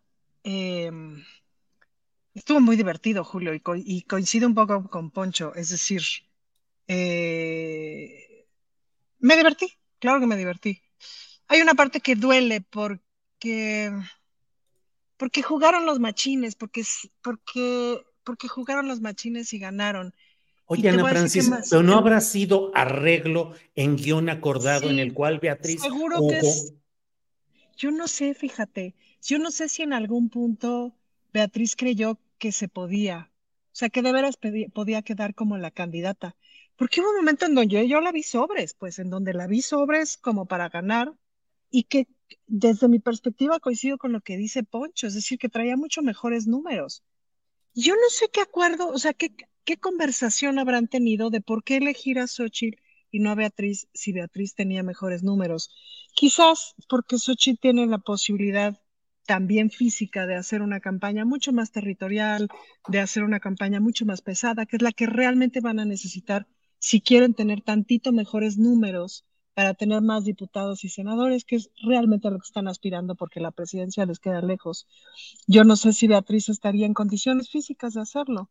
No sé si más bien es que están negociando que la gobernatura, la candidatura de la Ciudad de México, que Adrián Rubalcaba está muy fuerte en la Ciudad de México por parte del PRI, digamos que si están ahí en el teje-maneje de catafixiar para tener esa candidatura. En fin, no sé qué acuerdos, pero son los señores los que acordaron. Y sí los creo perfectamente capaces de haberle hecho pensar a Beatriz por un momento que si ganaba, ganaba, pues, ¿no? Em, Pero chamaquearse a una mujer con 50 años de experiencia en la mera cúpula priista, acostumbrada a traiciones, engaños y demás. No lo sé, Julio. Esa duda me queda porque hubo un momento del, o sea, de cuando pasó, sobre todo cuando Alito declaró esto de las encuestas no nos favorecen, no sé qué, y le dieron la noticia a Beatriz, la noticia banquetera, a partir de la declaración banquetera de Alito, y la cara que puso fue rara. La cara que puso fue de como de genuina sorpresa. Ahí fue donde yo, donde todo mundo empezamos a decir, puta, ya la bajaron, ¿no? Ya la bajaron a fuerzas, ¿no? Y ahí fue donde dije, uff, a ver, ha tragado camote, con el perdón de la expresión, de la expresión, ha tragado camote toda la vida, es una mujer que ha hecho política y esta sí fue de las primeras, pues, ¿no? De las primeras que se metió a los fregadazos. Y de toda esa generación, no necesariamente es la más limpia, tampoco es la más sucia. Em, y eso me dolió, eso me dolió, te voy a decir por qué, Julio, y te voy a decir que me dolería mucho. Me parece que a Xochitl la van a exhibir hasta que se cansen, la van a pasear por todo el país y después se la van a masticar y la van a escupir, la bola de señores. Le van a exprimir todo lo que puedan para que saque las más curules posibles y después la van a escupir. Y Xochitl tiene cero condición de género, cero conciencia de su condición de género. Cero. Eh, entonces, pues va a jugar el juego, pues, ¿no? Y yo no quisiera que en este proceso la masticaran y la escupieran. No quiero que gane bajo ninguna circunstancia, porque sería lo peor para México. Pero no quisiera que la masticaran y la escupieran. No sé si me explico la diferencia. Estamos en un momento muy em, emocionante y delicado de la paridad y etcétera. Y cotorreando con una compañera del PAN, le dije, si te fijas, los poquitos acuerdos que hemos hecho las mujeres en el, en el Congreso de la Ciudad para aprobar cosas importantes han sido puras cosas bien nobles. Nosotras no hemos hecho ningún acuerdo para, para aprobar una chicanada. Y los señores siguen haciendo acuerdos, incluso aquí, para aprobar chicanadas. No se las hemos dejado pasar, pero las siguen intentando. Señores de todos los partidos. Entonces, ahí es donde tengo sentimientos encontrados tengo sentimientos encontrados 10 minutos y luego ya me ataco a la risa y llego ya veo los cartones y luego ya digo, maestra, te lo buscaste y te lo vienes buscando hace 30 años por vendida y corrupta. Pues sí. Y ya, se me, y se me acaba la compasión. Pero sí, es decir, ahí sí, mi condición de género, mi circunstancia de género, también me hace revisar un poquito la historia y reconocer lo que hay que reconocer. Beatriz Paredes fue de las primeras, abrió puertas para muchas y cuando a ella le tocó ser de las primeras, estaba en China. y eso hay que reconocerlo. Bien, Ana Francis, gracias. Eh, Horacio Franco, ayúdanos con tus luces filosóficas y analíticas a tratar de desentrañar este asunto. Pareciera que estamos entrando al país de la encuestocracia, dado que el propio Frente Amplio decidió su futuro y su resolución política a través de una encuesta. Y entonces ahora argumentan quienes defienden este episodio, este desenlace, dicen, es que en las encuestas ya iba más arriba eh, eh, eh, Galvez, Xochitl, y entonces pues era natural que desistiera. Te pregunto, Horacio Franco, dado que así están las cosas, ¿podríamos hoy pedirle al Frente Amplio que también decline ya Xochitl, dado que en todas las encuestas va abajo de Morena y en los careos que han hecho varias encuestadoras, donde la ponen frente a eh, Claudia Sheinbaum, siempre va abajo. Si entráramos al país de la encuestocracia, ¿valdría pedirles que respetaran ese criterio, Horacio? No, si vamos a entrar al, país de la encuestocracia, primero que nada, eh, hay que ver que, que todo es, como decía bien Ana Francis hace ratito, es meramente utilitario, ¿no? Es meramente pragmático, utilitario y y ya, y yo, yo a diferencia, bueno, eh, no a diferencia, sino complementando, podríamos decir, ¿no? De la cuestión eh, de género, que, para mí es, no es que sea menos importante, es muy, muy importante y tiene que ver a todas luces con una manipulación de los machos mexicanos, ¿no? Eh, obviamente, pues vamos a poner a las tres mujeres que estaban, que están ahorita en la palestra, ¿no? Tres mujeres con, con una muy, muy diferente experiencia política, experiencia eh, de gobernar y sobre todo pues una, una, una retórica y una filosofía de cómo gobernar o hacer campaña totalmente diferente, ¿no? Las tres, los dos Huipiles y, y Claudio Sheinbaum, ¿no? Obviamente aquí la cuestión con, con Beatriz Paredes no me importa si es, si es este, mujer o no ninguna de ellas, ¿eh? O sea, eh, vamos a ver ya el ser humano tal como es, en esencia, que para mí hombre y mujer son lo mismo, que han estado manipuladas las mujeres por los hombres, sí que son muy machos en este país, sí lo son, pero ya como esencia, pues la única que no tiene, no tiene nada que, que, que le, que, le, que le podrían cuestionar, eh, excepto la, la, gente que está muy enardecida todavía por lo del metro y por muchas cosas que le siguen sacando, por lo del Repsamen, pues es Claudia Sheinbaum. Obviamente Claudia tiene una trayectoria más, obviamente, mucho más cercana a la izquierda, mucho más notablemente eh, eh, congruente con lo, que, con lo que ha cumplido, con la obra pública enorme que ha hecho en esta ciudad, que no la podemos soslayar ni la podemos tampoco ocultar, ¿no? Eh, la gente siempre saca, obviamente, otra vez lo del metro, que no es culpa ni responsabilidad de ella, ¿no?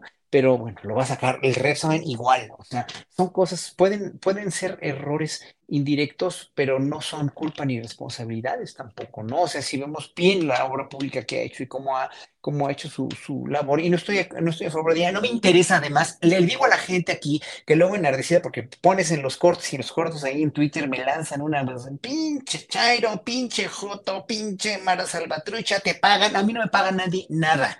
Nadie, no, no le pido nada a nadie, ni a ningún político se lo pediré nunca jamás, pero si vemos las líneas políticas de la Sheinbaum, bueno, ahí está una línea política ya congruente que ha hecho los últimos años como jefe de gobierno. ¿Qué hizo Beatriz Paredes como gobernadora de Tlaxcala? ¿Qué hizo Beatriz Paredes como presidenta del PRI? Bueno, cuestionenselo, véanlo históricamente. No voy a abordar mucho, pero pues obviamente el problema no es Beatriz Paredes como político, como ser humano y menos como mujer. El problema es el partido al que ella representa, el partido en el que ella está, que fue el partido que arruinó a México durante 70 años, que fue cayendo, que empezó con un buen partido político y se fue cayendo a un precipicio ya insalvable, ¿no? Eh, y luego, bueno, Xochitl Gálvez, que es realmente un remedio de política, un remedio de, de, figura pública, que cuando la oyes hablar, que cuando oyes sus ideas, que cuando oyes sus incongruencias, dices, bueno, pues ahí están las tres, o sea, las, no me importa si son hombres, mujeres, quimeras o lo que sea, son tres mujeres que están en una muy diferente línea. Entonces, yo con eso saco la conclusión, pues sí, el Frente Amplio obviamente tiene una, un, fuego fatuo, una, una, una, me van a decir otra vez, me van a insultar, no me importa, no me importa que me inventen lo que quieran. Y además, si me pueden comprobar que me paga algo cualquiera de Morena a mí por hablar bien de ellos, que me lo demuestren y se los doy todo, ¿eh? Pero en serio, todo, todo, así en efectivo. Bueno, entonces, no, no, no es que, no es que haya es que está muy transparente, la cuestión está muy visible, muy, muy, muy obvia. Sí, o sea, obviamente hay una gran diferencia de preferencias entre Sheinbaum y, y, y Xochitl Galvez, pues sí, porque obviamente pues una representa una cosa, que el pueblo está con ellos, que el pueblo está finalmente respalda, respaldándolos por los resultados de la corte, y otra pues simplemente es alguien a quien quieren inflar y que no va a pegar para nada. Entonces yo que el Frente Amplio pues no sé qué haría, ¿eh? O sea, más bien pondría otro candidato mucho más eh, representativo de lo que ellos quieren, pero no hay, es que no hay, no tienen, ¿por qué? Porque no quieren nada, ¿por qué? Porque es una unión, el PRI PAN PRD es una unión contra natura de la naturaleza política y filosófica de los partidos que no tienen nada que ver y que es una unión total y absolutamente corrompida. Gracias, Horacio. Poncho Gutiérrez, perdón. Poncho Gutiérrez. Ana Francis, es que ¿por qué estás tan... ¿Por qué estás tan risueña? No, porque estaba viendo los monitos de Poncho. Ah, entretenida. Tengo una colección ahí. Mi entretenimiento no son, mis juguetes no son solo los derechairos, también tengo de estos, mira. Tengo Oye, ahorita que te estoy viendo que tienes de Star Wars, ¿tú le haces sus videos a, ¿cómo se llama? ¿A quién? A, a, Naya, ¿no? A George, Lucas Naya, no. Ah. No, ¿quién fue el que hizo el video de Star Wars? Ah, fue Santiago Krill, ¿no? Sí, fue Santiago Krill. Eh, mira, fue una falta de respeto, no por su propuesta política, sino por meterse con mi religión, la guerra de las galaxias. una falta de. Ahí sí me indigné. Ahí para que veas, no, ni me burlé, ahí sí me dolió, fíjate, me dolió. Se metió con mi, con mi, con mi, con mi religión. Eh, mira, yo no espero, yo no espero ingenuamente, ahí moví la cámara, perdón, aquí está, por andar presumiendo, por andar presumiendo, este, ahí, la colección. Eh, yo no espero que el PRI y el PAN salgan a decir, ¿saben qué? La verdad sí vamos a perder, o sea, ya vamos a ahorrarnos dinero, dejemos de hacernos tontos, a ver, mejor vamos a, a, gastar ese dinero en otro concierto de la Rosalía o de Taylor Swift. No, es obvio que van a decir, vamos bien representando y vamos a ganarle al dictador, a Morena, porque todo está peor que antes. Es su trabajo lo tienen que hacer. Digo, al final, en las elecciones pasadas y antepasadas perdieron la mayoría de estados y salieron patológicamente a celebrar, Marco, de eh, ganamos porque Morena dijo que nos iba a ganar 6 de 6 y solo nos ganó 4 de 6. en su cara, Chairos. Una cosa es ser optimista y otra es ser negacionista, pero se entiende porque es su trabajo, es su chamba. De hecho, me indignaría porque al final tragan de nosotros, todos los partidos políticos, los estamos financiando nosotros, nos gusten o no, que en su mayoría no nos gustan, Eh, me indignaría que aún pagándoles salgan a decir, pues ya perdimos, ya, ya no hay que hacer nada. No, su chamba es que salgan y que defiendan y que representen a la gente. Ok, lo entiendo de ellos. Entiendo que todos estos comunicadores absolutamente imparciales que se la pasan halagando al PAN, principalmente al PAN, a la oposición en general, pero al PAN es como son, son pansexuales, ¿no? Sienten como una, una fijación por defender y por, eh, están atraídos por Acción Nacional. Eh, todos estos, estos este, pansexuales, eh, se entiende que si les pagan ahí, que tienen ahí intereses políticos y económicos, también entiendo. Ok, es dinero, ellos lo están haciendo, sabrán, su moral lo hacen. Lo que no entiendo es toda esta gente, todos estos minions que se la pasan criticando a los chairos, diciendo que son manipulables, que son tontos, que López los engaña con mentiras, que López este, manipula sus opiniones, que aplauden todo. Estas personas, irónicamente, son las mismas que de verdad piensan que el gobierno quería boicotear el proceso interno de la oposición que de verdad AMLO ahorita está en una esquina del palacio como, no, Xochitl, no, qué miedo, por favor, aleje. De verdad, son los que creen que Andrés Manuel le tiene pavor a Xochitl y que por eso en la mañanera se la pasa hablando de ella y Víctor Romo denunciándola. Eh, son los mismos que creen que absolutamente todo está mal, que en estos cinco años no hay nada, ni un bote de basura pintado que esté bien. No, no, no, no, no, todo está mal. Esas personas sí me sorprenden también me decepcionan, me agüitan, me dan risa, la verdad, los hago memes, me burlo mucho de ellos. Pero esas personas son las que no se han dado cuenta de la enorme y preocupante manipulación de las que son víctimas. Víctimas entre comillas porque lo disfrutan, disfrutan ser engañados, están voluntariamente desinformados porque salen a marchar a defender una reforma línea que no saben ni de qué trata porque tú, nosotros, varios comunicadores, fuimos a preguntarles, ¿por qué esto está en contra de esta reforma electoral? Porque la democracia está en juego y Venezuela y dictadura y cacas. Oye, ¿en qué consiste? ah, a ti te mandó López, Chairo. No, no, dime en qué consiste, en qué no estás de acuerdo. No, no, no, ya llegó el palero y sáquenlo. Ni saben qué están haciendo ahí y no les interesa saberlo, solo quieren ser parte de esos que no son del pueblo, güey. O sea, yo no soy de esos, de López, de los pobres. Yo no soy de esos, güey. Solo les interesa eso. Manipulación, tergiversación, fanatismo, eh, intolerancia. Ellos sí, para que veas, son intolerantes, censuran, bla, bla, bla. Todo este grupito es el que la oposición está buscando agradar para tener votos, para tener likes, para tener monetización, para tener curules. Es a lo que le apuesta la oposición. La oposición sabe, los líderes de la oposición saben que no van a ganar. Lo saben. Van por los curules. Están buscando un perfil que haga ruido, que se lleve al voto anti-AMLO, al voto anti-morena, al voto anti-izquierda, al voto despolitizado, al voto genuinamente preocupado porque se tragaron esto de que la dictadura y que Venezuela y que Corea del Norte y que San Petersburgo y que nos vamos a convertir no sé cuántas cosas y los libros de las sedes comunistas, esos son los votos que están buscando, no la presidencia. Amigos bien intencionados que quieren votar por la oposición para evitar la dictadura y todo esto, los bien intencionados, investiguen, lean, porque esto es muy complejo. Los que ya están fanatizados y son tontos, esos no, esos que sigan haciendo lo que hacen porque nos encanta que sean, son mis musas de los memes, son mis musas. Ah, caray. Julio, tu micrófono. A ver. Yo solito me castigué, pero yo solito ya, rápido. Lo más bonito es, pensar lo que uno dice cuando el micrófono está apagado y se da cuando decide, ah, tanta. Y ya no repite uno, ya después dice, ay, siempre no. Oye, Ana Francis, me llama la atención algo que mm, me parece que es eh, una peculiar utilización de falsas credenciales de izquierda en esta alianza, en este frente que está encabezado por la derecha expresa, que es la de Acción Nacional. Una derecha que coquetea con el centro y tiene ciertas franjas de izquierda, como es el PRI, y lo del PRD, que eso ya me parece que es... Eh, así, mira. Así. es, así es. Bueno, pero ¿cuál es tu análisis, tu idea de por qué recurre este bloque electoral cartas de presunta izquierda, el trotskismo de Xochitl Gálvez, por un lado, y por otro, el ala progresista o izquierdista del PRI tradicional con Beatriz Paredes. Eh, como estrategia electoral, ¿puede funcionar que le ofrezcas a tus electores que voten por cartas que tienen identificación con el adversario? Pues supongo que tiene que ver con que el presidente ya cambió la conversación. Es decir, eh, logró colocar la mirada justo hacia la izquierda. Hay cosas de las que no estaríamos hablando si no hubiesen pasado cinco años.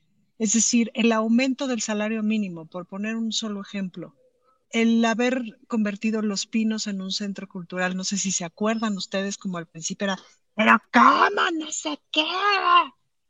Ese tipo de conversaciones que eran como impensables, y a la hora que vienen los aumentos al salario mínimo y no se cae el país, eh, y, la inflación no es así desorbitada, etcétera, etcétera, es decir, que se van rompiendo esas cosas, pues es necesario ir cambiando la narrativa y la conversación.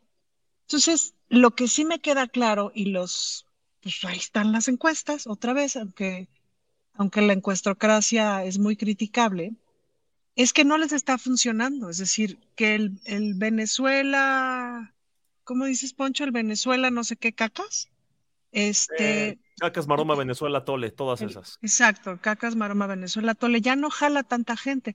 Me parece que en un tiempo sí, sí jaló, sí jaló un porcentaje importante, pero ha ido perdiendo. Y luego lo que pasa es que también esta gente no se ayuda, es decir, escuchar a Alito diciendo nosotros los demócratas, etcétera, es como cuando ves a un señor que lo cacha la esposa con, con el amante, el amante, etcétera, y se está subiendo los pantalones y dice, te juro que esto no es lo que parece. Me explico, es, es absurdísimo.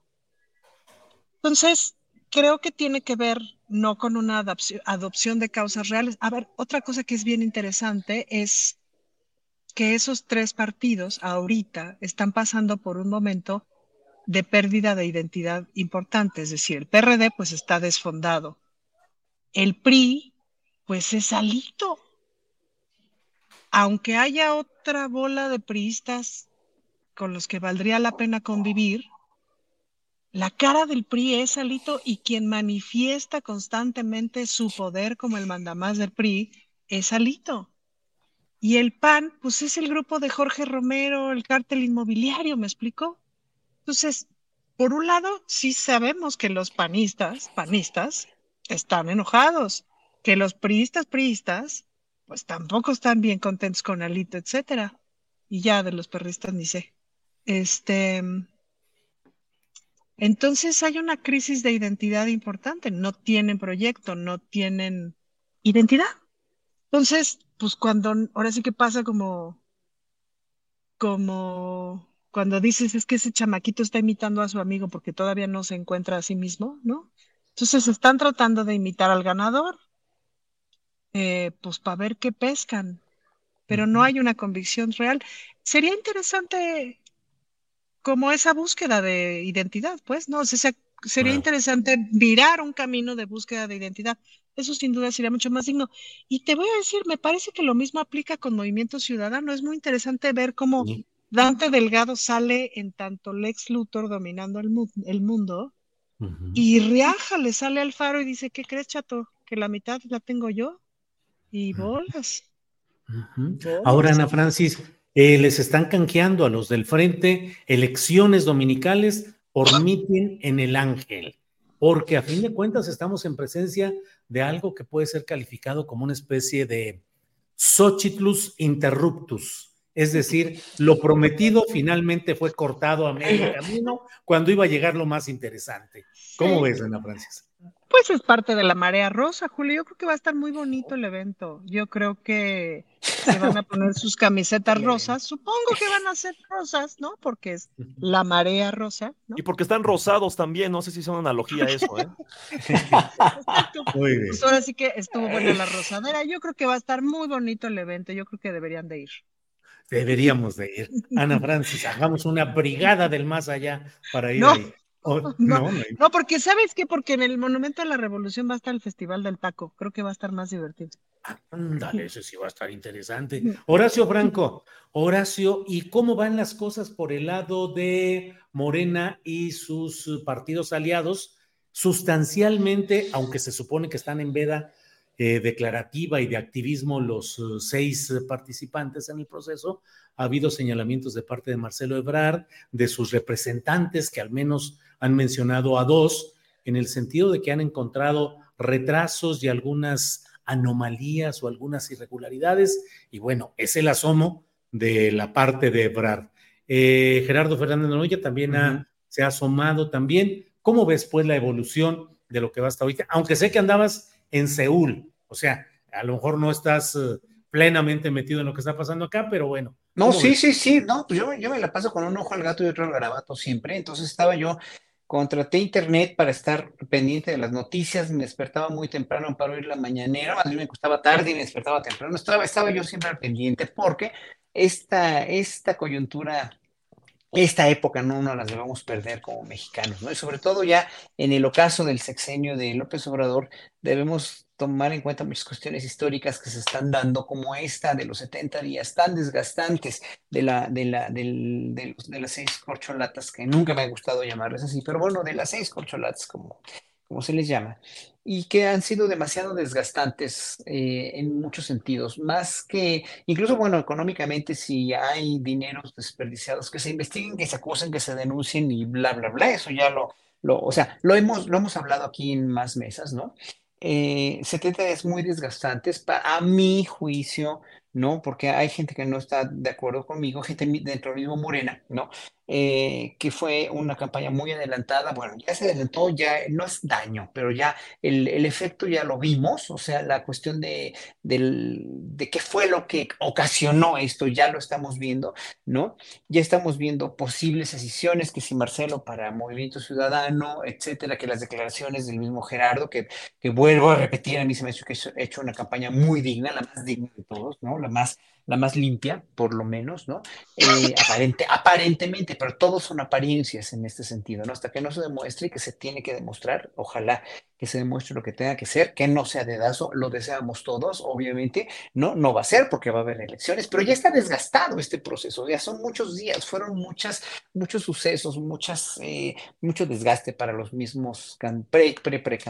Entonces, yo nada más lo veo como algo que ya tiene que, que, que este, que, mm, que fraguar, ya tiene que ser, ya, quiero que sea el 6 de septiembre para que se anuncie quién va a ser precisamente el coordinador de la, 4T para, el candidato o candidato a la próxima presidencia, como lo quieran llamar, a mí me da igual, ¿no? Eh, y bueno, pues ahora sí que cada, cada partido cada uno de los partidos está cosechando lo que ha sembrado. Ya vemos la falta de ideologización de los partidos de oposición, ya vemos también la conveniencia de, este, del Partido Verde y bueno, pues lo que también el PT, que es un partido que, que pues sin Morena perdería muchísimo también, ¿no? Pero bueno, finalmente ahí están, los partidos políticos son un mal necesario en cualquier sociedad. Yo eh, siempre me he propuesto como una utopía que desaparezcan los partidos políticos y que se empiece a gobernar el mundo de otra forma, pero mientras el ser humano no esté capacitado para entender cómo puede ser el poder, eh, tener el poder sobre tantos millones de gentes que forman parte de todos los países del mundo tener el poder y el sartén por el mango, que no es tener el sartén por el mango, sino precisamente hacer un gobierno comunitario, hacer un gobierno en pro de todos, sin, intereses económicos, que, que, pues obviamente eso es una total utopía, porque desde los tiempos faraónicos ha habido intereses económicos y por eso los países eh, invadían a otros, etcétera, etcétera, ¿no? Intereses de subyugar a poblaciones, etcétera, más aparte los religiosos que han sido también desastrosos en la mayoría de los pueblos del mundo. Entonces, por eso se hacen los partidos políticos, para, para finalmente organizar a los ciudadanos que quieren gobernar en ideologías. Pero cuando ya un partido pierde su ideología, pierde su identidad y pierde su, su, su, última consecuencia, su teología de, de, su, de su formación, de cómo están sus bases, pues ya perdió todo, como es el PRI, que ya no queda nada, ¿no? Que a mí, a mí en verdad, el tanto de Beatriz Paredes o del PRI mismo se me hace hasta, es como hablar de, de, no sé, es como hablar del PRD, pues, ¿no? O sea, también, o sea, son partidos que quedan muy poquito, ¿no? Que no tienen nada de representatividad en el poder, pero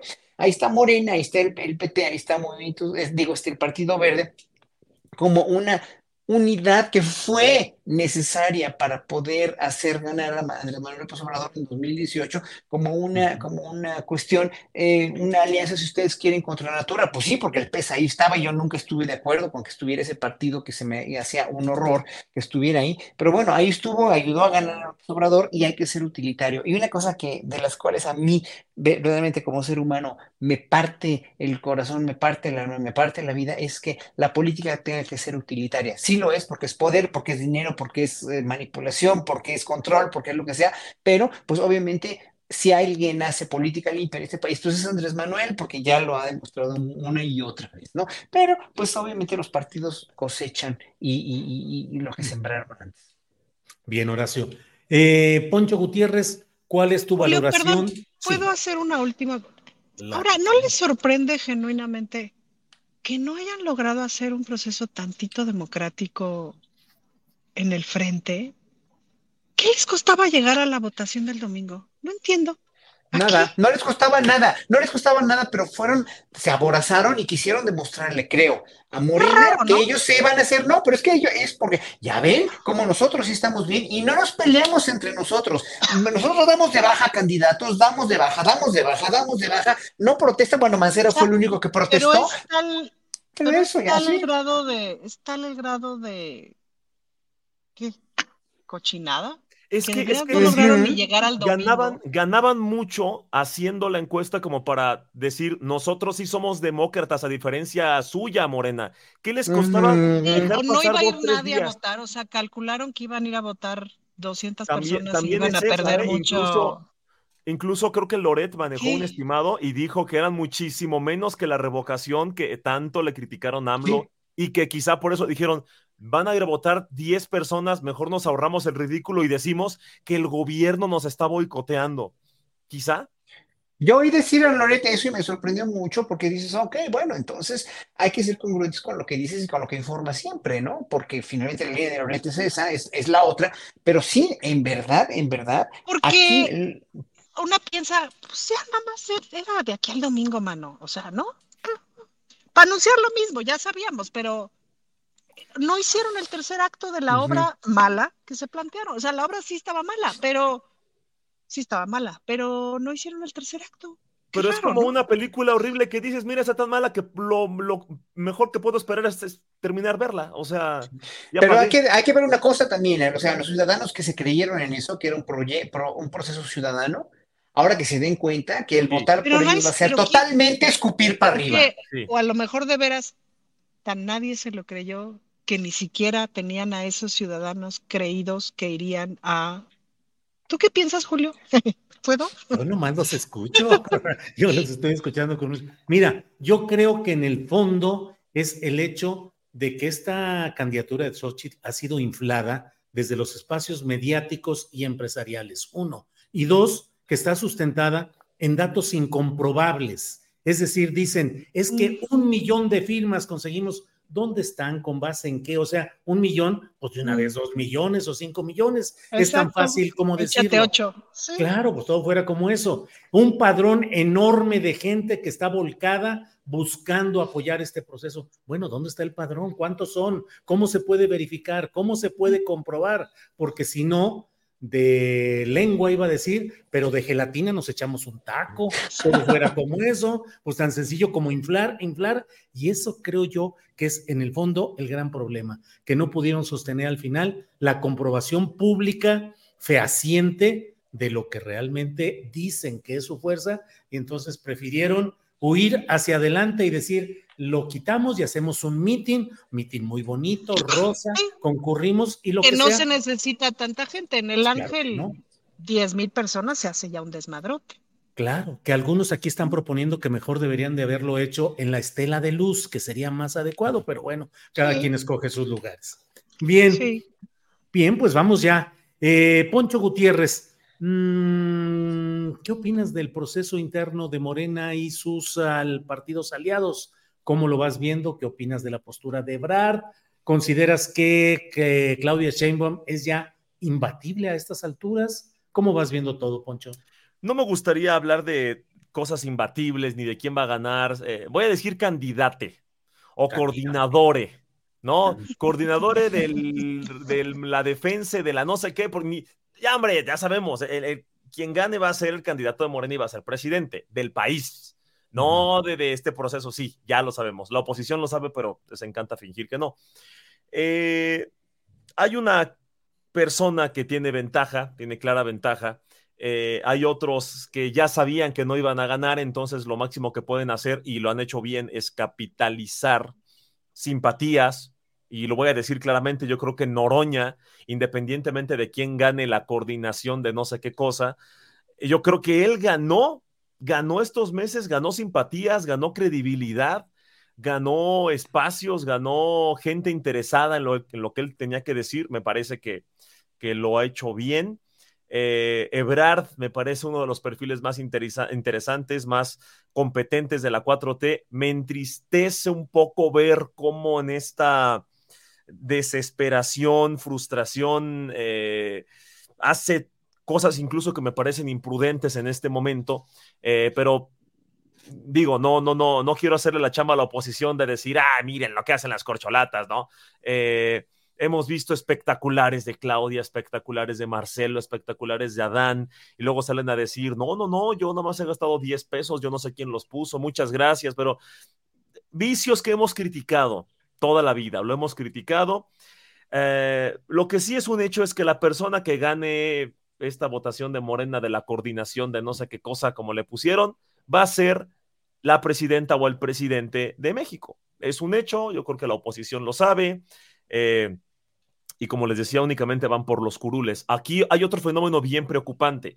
Muchos simpatizantes y comunicadores de la izquierda, no, necesariamente de la 4T, pero sí de, de, hacer políticas este, con conciencia de clase o hacer comunicación eh, con perspectiva social, que yo me incluyo en, ese grupito, en esa camada, eh, de periodistas chairos, como dicen luego por ahí. yo he visto muchos que me han decepcionado. Y no solo no me refiero a, ah, yo pensé que ibas a estar con esta corcholata, ay, qué decepción. No, sino cada quien es libre de elegir a su corcholata favorita o a la menos favorita, pero una cosa es apoyar a quien tú quieres que quede en la coordinación de no sé qué, y otra es eh, decir, señalar los errores de otra corcholata. Son diferentes, pero lo que no se vale es estar denostando, insultando con temas antisemitas, con temas machistas, con temas de género, con temas eh, de body shaming, me refiero a criticar el físico de las personas, meterse con las familias de las corcholatas, simpatizantes de la izquierda, comunicadores de izquierda insultando a las corcholatas con su físico, con su presunta orientación, con temas antisemitas, con temas de religión, con temas eh, raciales, todo eso cuando se supone que es lo que hemos estado criticando. Ojo, a, mí Norma Piña nomás no me pasa, pero que le digan la narcomarrana, no sé qué, que hija de no sé.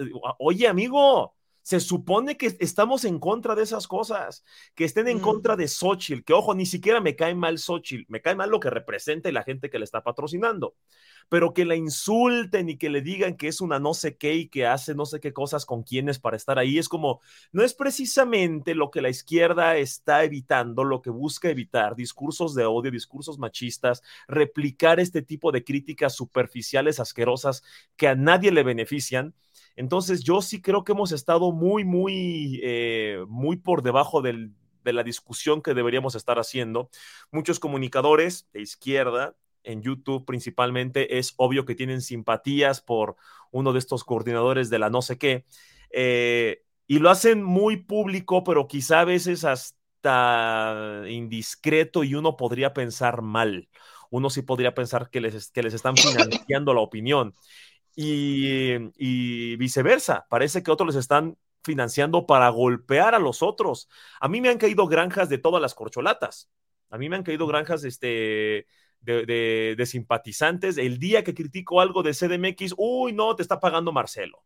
Critico algo de Marcelo, ah, te está pagando Claudia, ah, te paga Dan, ah, te paga Noroña, ¿no? Pues porque yo he entrevistado a algunas corcholatas y ese día me paga ella según toda la gente y al otro día me paga el otro, y ya sabes, ¿no? No pueden con esta idea de que, oye, y si escuchamos todas las versiones y hacemos algo mucho mejor y mucho más sano que lo que están haciendo los opositores, yo invito a la gente, es una gran oportunidad para hacerlo y para demostrar que este movimiento no es de partidos políticos, va con una conciencia, es una cuestión, es un movimiento social, demostremos que estamos a la altura.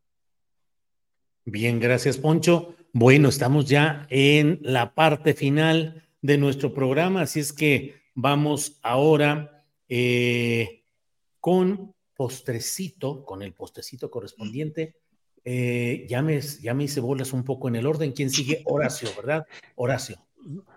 O, ah, no, no. Ana, Ana, Ana, Ana, yo? Poncho, Ana y Horacio, sí es cierto. Ana, por favor, postrecito. Además, este, bueno, hay algo que vas a anunciar, a ver, adelante. Sí, bueno, Está, está por ahí les mandé la postalita. Lo que venimos haciendo en las lunas, que son estos espacios de la Secretaría de las Mujeres de la Ciudad de México, que son espacios a donde todas las mujeres pueden asistir a, em, a que les asistan, a que les ayuden en temas de violencia, etcétera, asesoría, eh, contención, etcétera. Y entonces nosotras hacemos, estamos visitando todas las lunas de la ciudad un poco para dejarle claro a las mujeres LBTI, lesbianas, bisexuales, trans, que las lunas también son espacios para nosotras, que también se atienden nuestras violencias, que también se atienden nuestros asuntos, pues vamos a ir a esta luna de la alcaldía Álvaro Obregón y aprovechamos para hacer una medio pachanga, o sea, que, que tu stand-up, que música en vivo, hay tianguis, hay bazara, etcétera. Entonces, pues, lesbianas de la alcaldía Álvaro Obregón, lanzados a la luna de este sábado al otro, de 4 a 8, ahí ocurre el convivio, el evento muy bonito, muy divertido. Eso es lo que les venimos manejando en esta ocasión. Lo que les venimos manejando. Muy bien. Bueno, déjenme ver. Em, pues. Uh, ah, sí, y una otra, una otra, bueno, ese es chisme.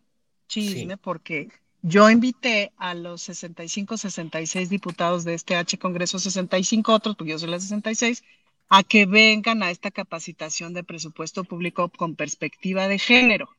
Porque ves que hay mucha gente que dice, no, yo sí soy feminista, pero no te viene, no te viene manejando bien la perspectiva de género. Entonces, les voy a contar luego quiénes son los diputados y diputadas que sí asistieron al curso para revisar el presupuesto con perspectiva de género. Ya, nada más era para exhibirles. Para exhibirles, muy bien. Para exhibirles, ahí luego les cuento la exhibida completa después de que pase el curso.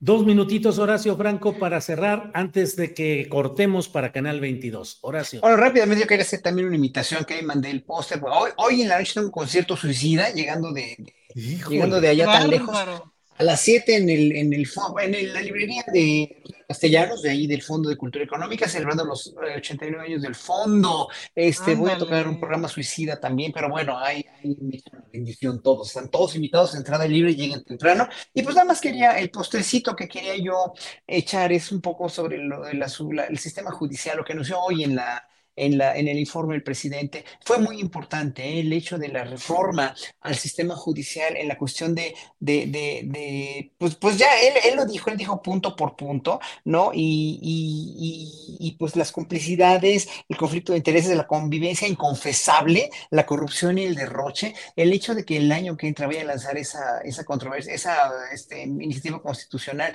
y haya una mayoría calificada va a, de veras, de veras, si los ciudadanos queremos el bien para México, vamos a votar por eso, ¿eh? por el, el plan C, ¿no? Pero no es nada más el plan C, es una cuestión a más largo plazo. Creo que aquí ya la cuestión de largo plazo nos conviene a los mexicanos pensar muy bien qué queremos de este país. Si tanto se quejan del sistema judicial tan corrompido y tan atascadamente espantoso, ¿no? Pues hay que, hay que, hay que votar por una mayoría calificada de Morena para que el presidente proponga esta reforma que se me hizo verdaderamente muy puntual y que es lo que, de lo que nos estamos quejando el 90% de los ciudadanos. Hasta ahí. Bien, gracias Horacio Franco. Y bueno, hasta aquí llegamos con Canal 22. Gracias. Gracias y seguimos nosotros ya aquí con eh, el postrecito final, final de Poncho Gutiérrez. Poncho, por favor. Yo en este postrecito no traje gelatinas de esas que te hacen millonario, lamentablemente. Tampoco conseguí de esos dulces que te hacen viajar por ocho países del mundo, ¿no? Mientras estudias. Qué bárbaro, Poncho. Sí, no, no, no, no conseguí. Esa repostería no es la mía. Eh, pero sí les traigo las dulces payasadas que hace la oposición, los dulces momentos que nos deja la oposición. Yo espero que con eso se hayan ido. A veces me da diabetes, siento que me va a dar diabetes con tantos dulces momentos que nos deja la oposición mexicana. Eh, no, pero yo únicamente eh, invito a la gente a esta retrospectiva, más bien introspección es la palabra, esta reflexión de cómo nos dirigimos a los demás, incluso gente con la que simpatizamos o con la que no simpatizamos. Hay que criticar, burlarnos, hacer, eh, hacer comedia, hacer hirientes con las opiniones de los demás, con las acciones políticas, nunca con la persona, nunca con la apariencia, con la familia, con la orientación, con el género, con el sexo. Por favor, se supone que son las cosas que estamos evitando. Y otra cosita que les presumo e invito a la gente de Acapulco, el IMJUVE y la Secretaría del Trabajo me invitaron, voy a estar lunes, martes y miércoles sacrificándome en la playita. Sacrificándome en la playita. Eh, ahora sí que voy a regresar más moreno, a ver si no me critican los derechairos, porque cada vez estoy más moreno, aunque no como ellos, este, ellos hablan del, del, tema partidista, pero voy a estar hablando sobre infodemia, redes sociales y em, enfermedades mentales, eh, padecimientos mentales reforzados, impulsados maximizados por el fenómeno de la infodemia, que son noticias falsas, que es informarse con los mismos una y otra vez y cómo eso afecta a trastornos mentales. Y esto está comprobado, es muy interesante. Entonces, si puedo grabar un pedacito de la conferencia, aquí la voy a estar presumiendo por si, por si les interesa eso, porque vaya que los trastornos mentales, más allá de la política, son el mal, es la enfermedad de los millennials del siglo XXI, además del estrés, depresión, ansiedad, eh, trastorno obsesivo compulsivo, eh, de hiperactividad, falta de atención, todo eso. Y si lo sumamos al tema politización, polarización y redes sociales, es un tema bastante complejo y muy importante de tocar, que aquí estaré yo presumiéndoles de qué trató la conferencia.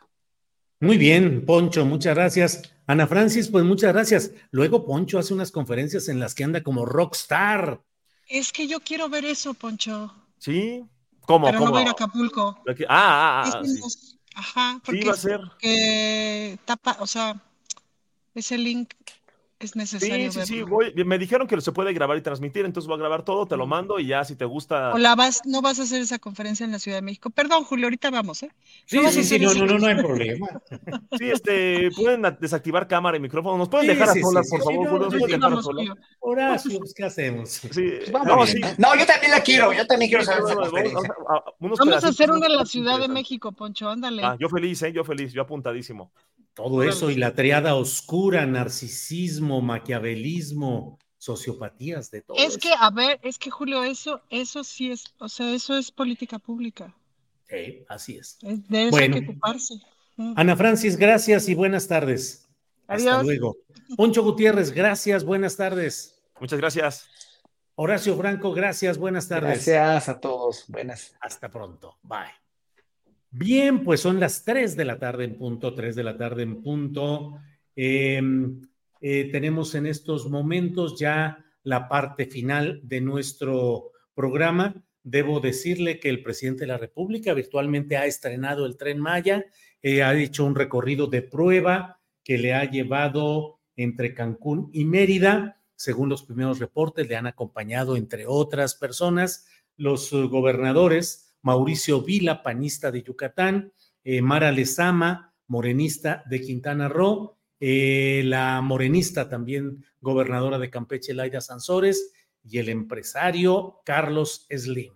Eh, es un viaje en el cual el presidente ha salido de, de ese lugar de Campeche y va a visitar estos otros estados, Yucatán y Quintana Roo, en este viaje de prueba, que es una forma virtual de ir estrenando el famoso tren Maya. Así es que hoy es un día en el cual el presidente de la República ha anunciado que ya Dos Bocas comienza a producir eh, materia petrolífera por una parte y por otra parte en este tren Maya que dice que va a estar listo en diciembre y hoy está haciendo este primer viaje, eh, un recorrido de supervisión o de prueba, se ha dicho, pero bueno, va acompañado de directivos de empresas constructoras, dice el Universal, entre ellos el ingeniero Carlos Slim, así como por integrantes del gabinete legal y ampliado.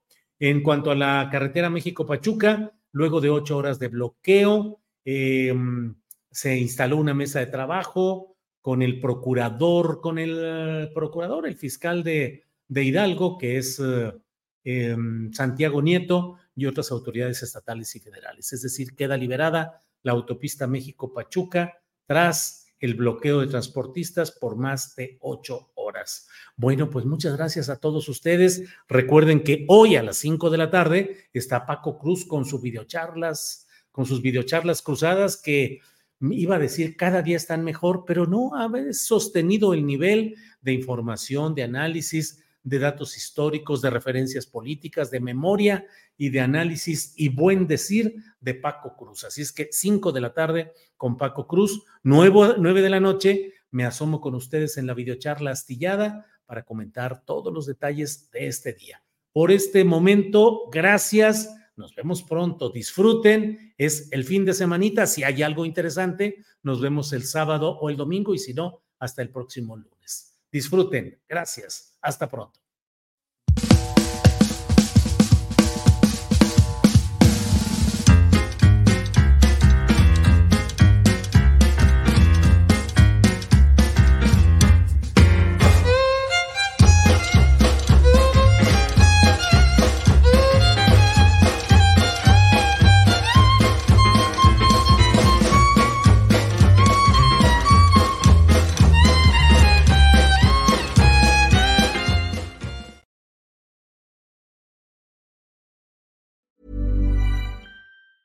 ¿Te preocupas por tu familia? Entonces, ¿por qué darles solo huevos ordinarios cuando pueden disfrutar de lo mejor? Eggland's Best, los únicos huevos con ese delicioso sabor fresco de granja, además de la mejor nutrición, como 6 veces más vitamina D, 10 veces más vitamina E y 25% menos de grasa saturada que los huevos regulares, además de muchos otros nutrientes importantes. Así que, dales los mejores huevos. Eggland's Best, mejor sabor, mejor nutrición, mejores huevos. Para que te enteres del próximo noticiero, suscríbete y dale follow en Apple, Spotify, Amazon Music, Google o donde sea que escuches podcast. Te invitamos a visitar nuestra página julioastillero.com.